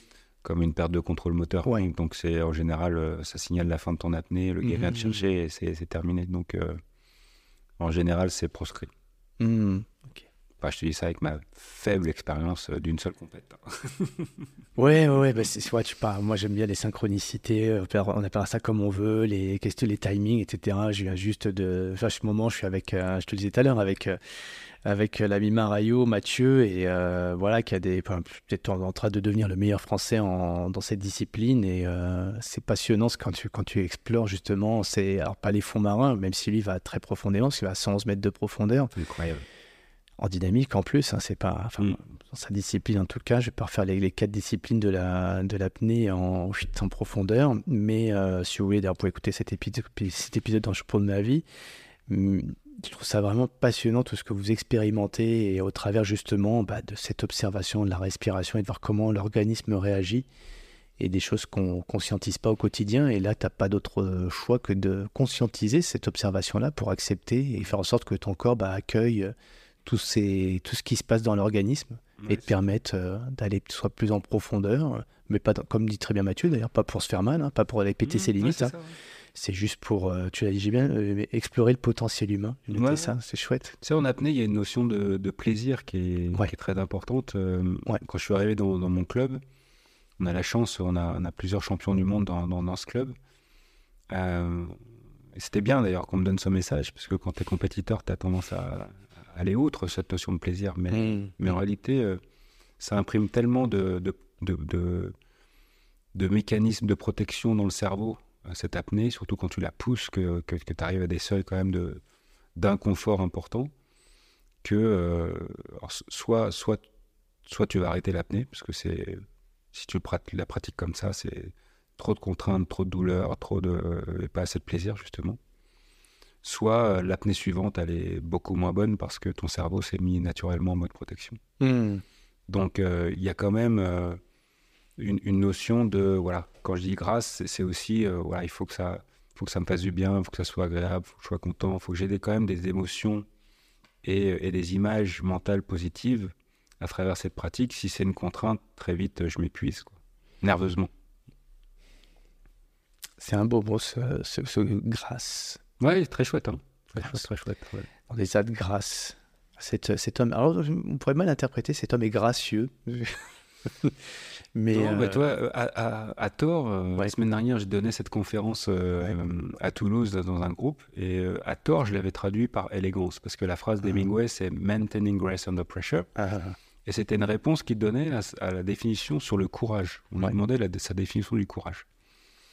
Et maladroitement, je l'avais traduit élégance, et en fait, c'est les participants eux-mêmes qui m'ont dit, mais non, il faut revenir à, à grâce. En fait reprendre la racine des mots, l'origine des mots. Euh, mm. ouais, ouais, grâce, on pourrait, oui, on pourrait gros, non, euh, gras, mais non, grâce. Non, non, c'est pas, le, c'est pas le même toi, heureusement. Et les gens peut-être non plus entendre, ouais, le gracieux, c'est, enfin, gracieux, le gracieux, quoi. Non, non, c'est, cet homme est gracieux. Une justesse dans, dans, dans, la technique, une justesse dans la posture, une justesse dans la manière d'exprimer, ouais. qui est intéressante. Pour amener ça au sport, ce sera peut-être là-dessus qu'on va finir le podcast, mais les personnes qui, nous écoutent font du triathlon, du trail, aiment bien se dépasser pas sûr euh, à l'écoute de ce podcast qui disent bon je vais voir ma discipline autrement, ma pratique autrement parce que quand même ça reste un défouloir et je me défonce là-dedans et ça me va bien et il n'y a aucun souci là-dessus, chacun fait comme il veut. Pour autant, euh, on va le faire, j'apporte la chose autrement euh, parce que ici on a un triathlon bien connu, c'est l'Alpsman, ah, qui, passe, pas, très passe pas très loin. Hein.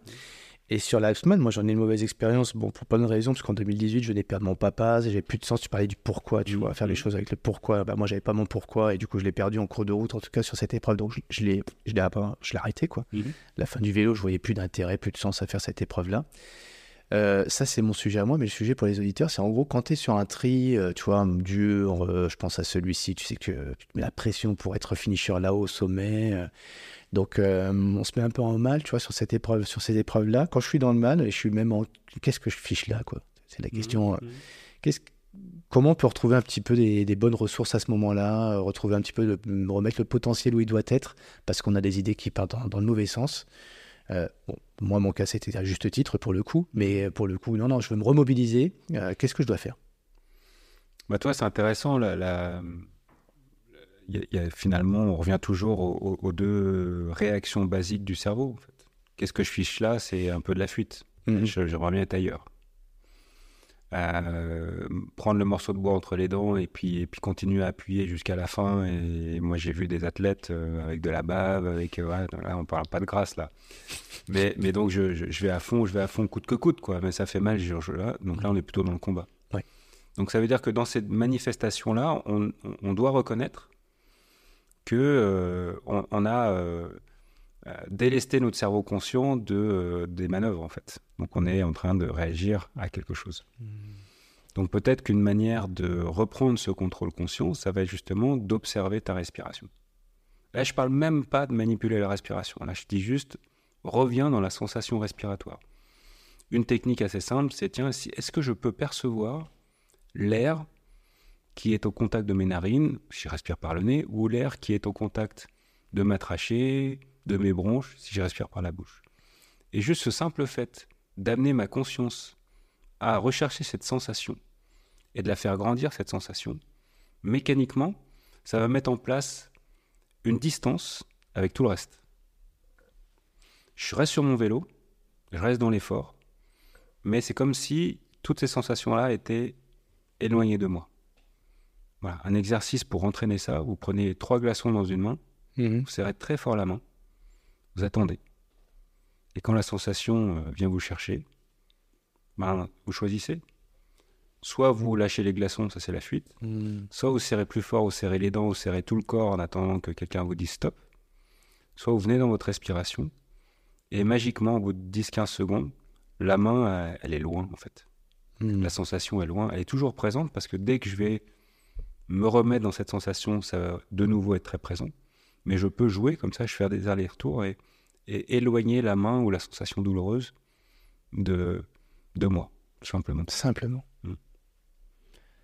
Et ce qui se passe euh, un peu comme les techniques en eau froide, c'est la même chose. Euh, même chose. Les picotements, le tout qui se raidit, qui se durcit, etc. À un moment donné, si tu qu'on focus sur ce que tu nous dis, ça va passer Oui, à l'inverse, si tu fais focus sur ta main et tes glaçons, mm-hmm. tu as perdu.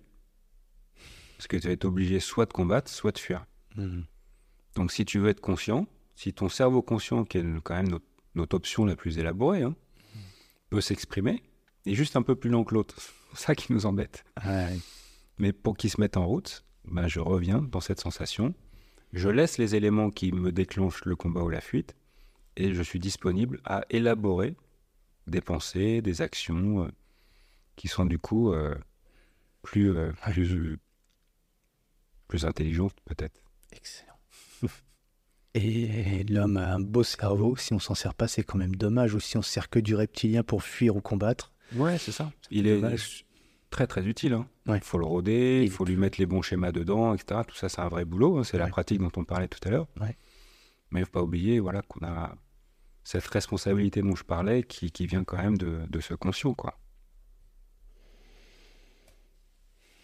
Eh ben, c'est chouette de finir là-dessus parce que euh, on va pouvoir avoir un exercice à expérimenter, les glaçons dans la main, Ouais, c'est génial. mais surtout l'appliquer euh, dans notre pratique sportive, euh, que ce soit en toutes circonstances, quand on est dans une mauvaise nage, dans une mauvaise course, mauvais mood, en, en vélo, ou en course à pied dans une crampe pff, magistrale qui te prend dans le mollet.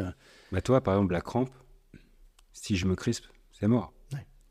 Si je reviens dans une sensation qui va me permettre de me détendre et que je laisse mon corps se relâcher, quitte à même respirer dans cette zone-là, etc., en conscience, le muscle va se relâcher. hein. Donc c'est aussi euh, super intéressant. Le le mieux, c'est en natation pour expérimenter ça, parce que la crampe dans l'eau, c'est compliqué. Mais, si, euh, si au lieu de t'arrêter, de tirer sur ton pied quand tu as une crampe au mollet euh, de manière forte, de manière euh, combative, tu relâches tes jambes, tu continues à na- nager avec les bras, mais tu relâches tes jambes, tu relâches ton mental, tu apaises et tu continues à ventiler, hop, la crampe au mollet disparaît. Et si, euh, pour finir là-dessus, on n'a pas euh, cette capacité à faire cet exercice, on peut le faire avec toi, on peut te, on peut te solliciter directement. Comment on fait pour prendre contact avec toi pour, euh, voilà, Bah, nous, on a un site, ça s'appelle Ouais. breathing-du6 academy avec un y.com. Voilà, sur ce site-là, on retrouve toutes nos formations. Vous retrouverez une belle photo de madame euh, qui est happiness manager dans l'école, un vrai poste. Euh, et puis, euh, et puis bah, vous retrouverez nos contacts. Et, euh, et Géraldine et moi, on, on accompagne, mais on a aussi bah, des gens qu'on a formés, qui sont. Donc, il y a un réseau de gens qui ont été formés qui peuvent aussi intervenir. Voilà. génial, tout simplement. voilà. Je trouve génial le truc que tu viens de me dire parce qu'en fait, j'ai plein de mecs que je reprends souvent autour de moi. Ils vont sourire euh, s'ils écoutent le podcast jusqu'ici d'ailleurs, mais euh, ils appellent souvent et ça, je trouve ça une tristesse. C'est très subjectif ce que je dis, c'est très critique, mais bon, c'est comme ça. Euh, ils appellent parfois leur femme Madame. Ah oui, Et ben si ça maintenant que Madame c'est le chien de Stéphane, ben, peut-être qu'il s'en prendra deux fois en disant ma chérie. Ouais. Euh, et toi tu dis Géraldine, ma chérie, mon associé. Bah, tu vas voir comment on est bizarre parce que ma femme, en fait, c'est mon chat. Rien à voir. Mon chat et madame, c'est le chien. Excellent.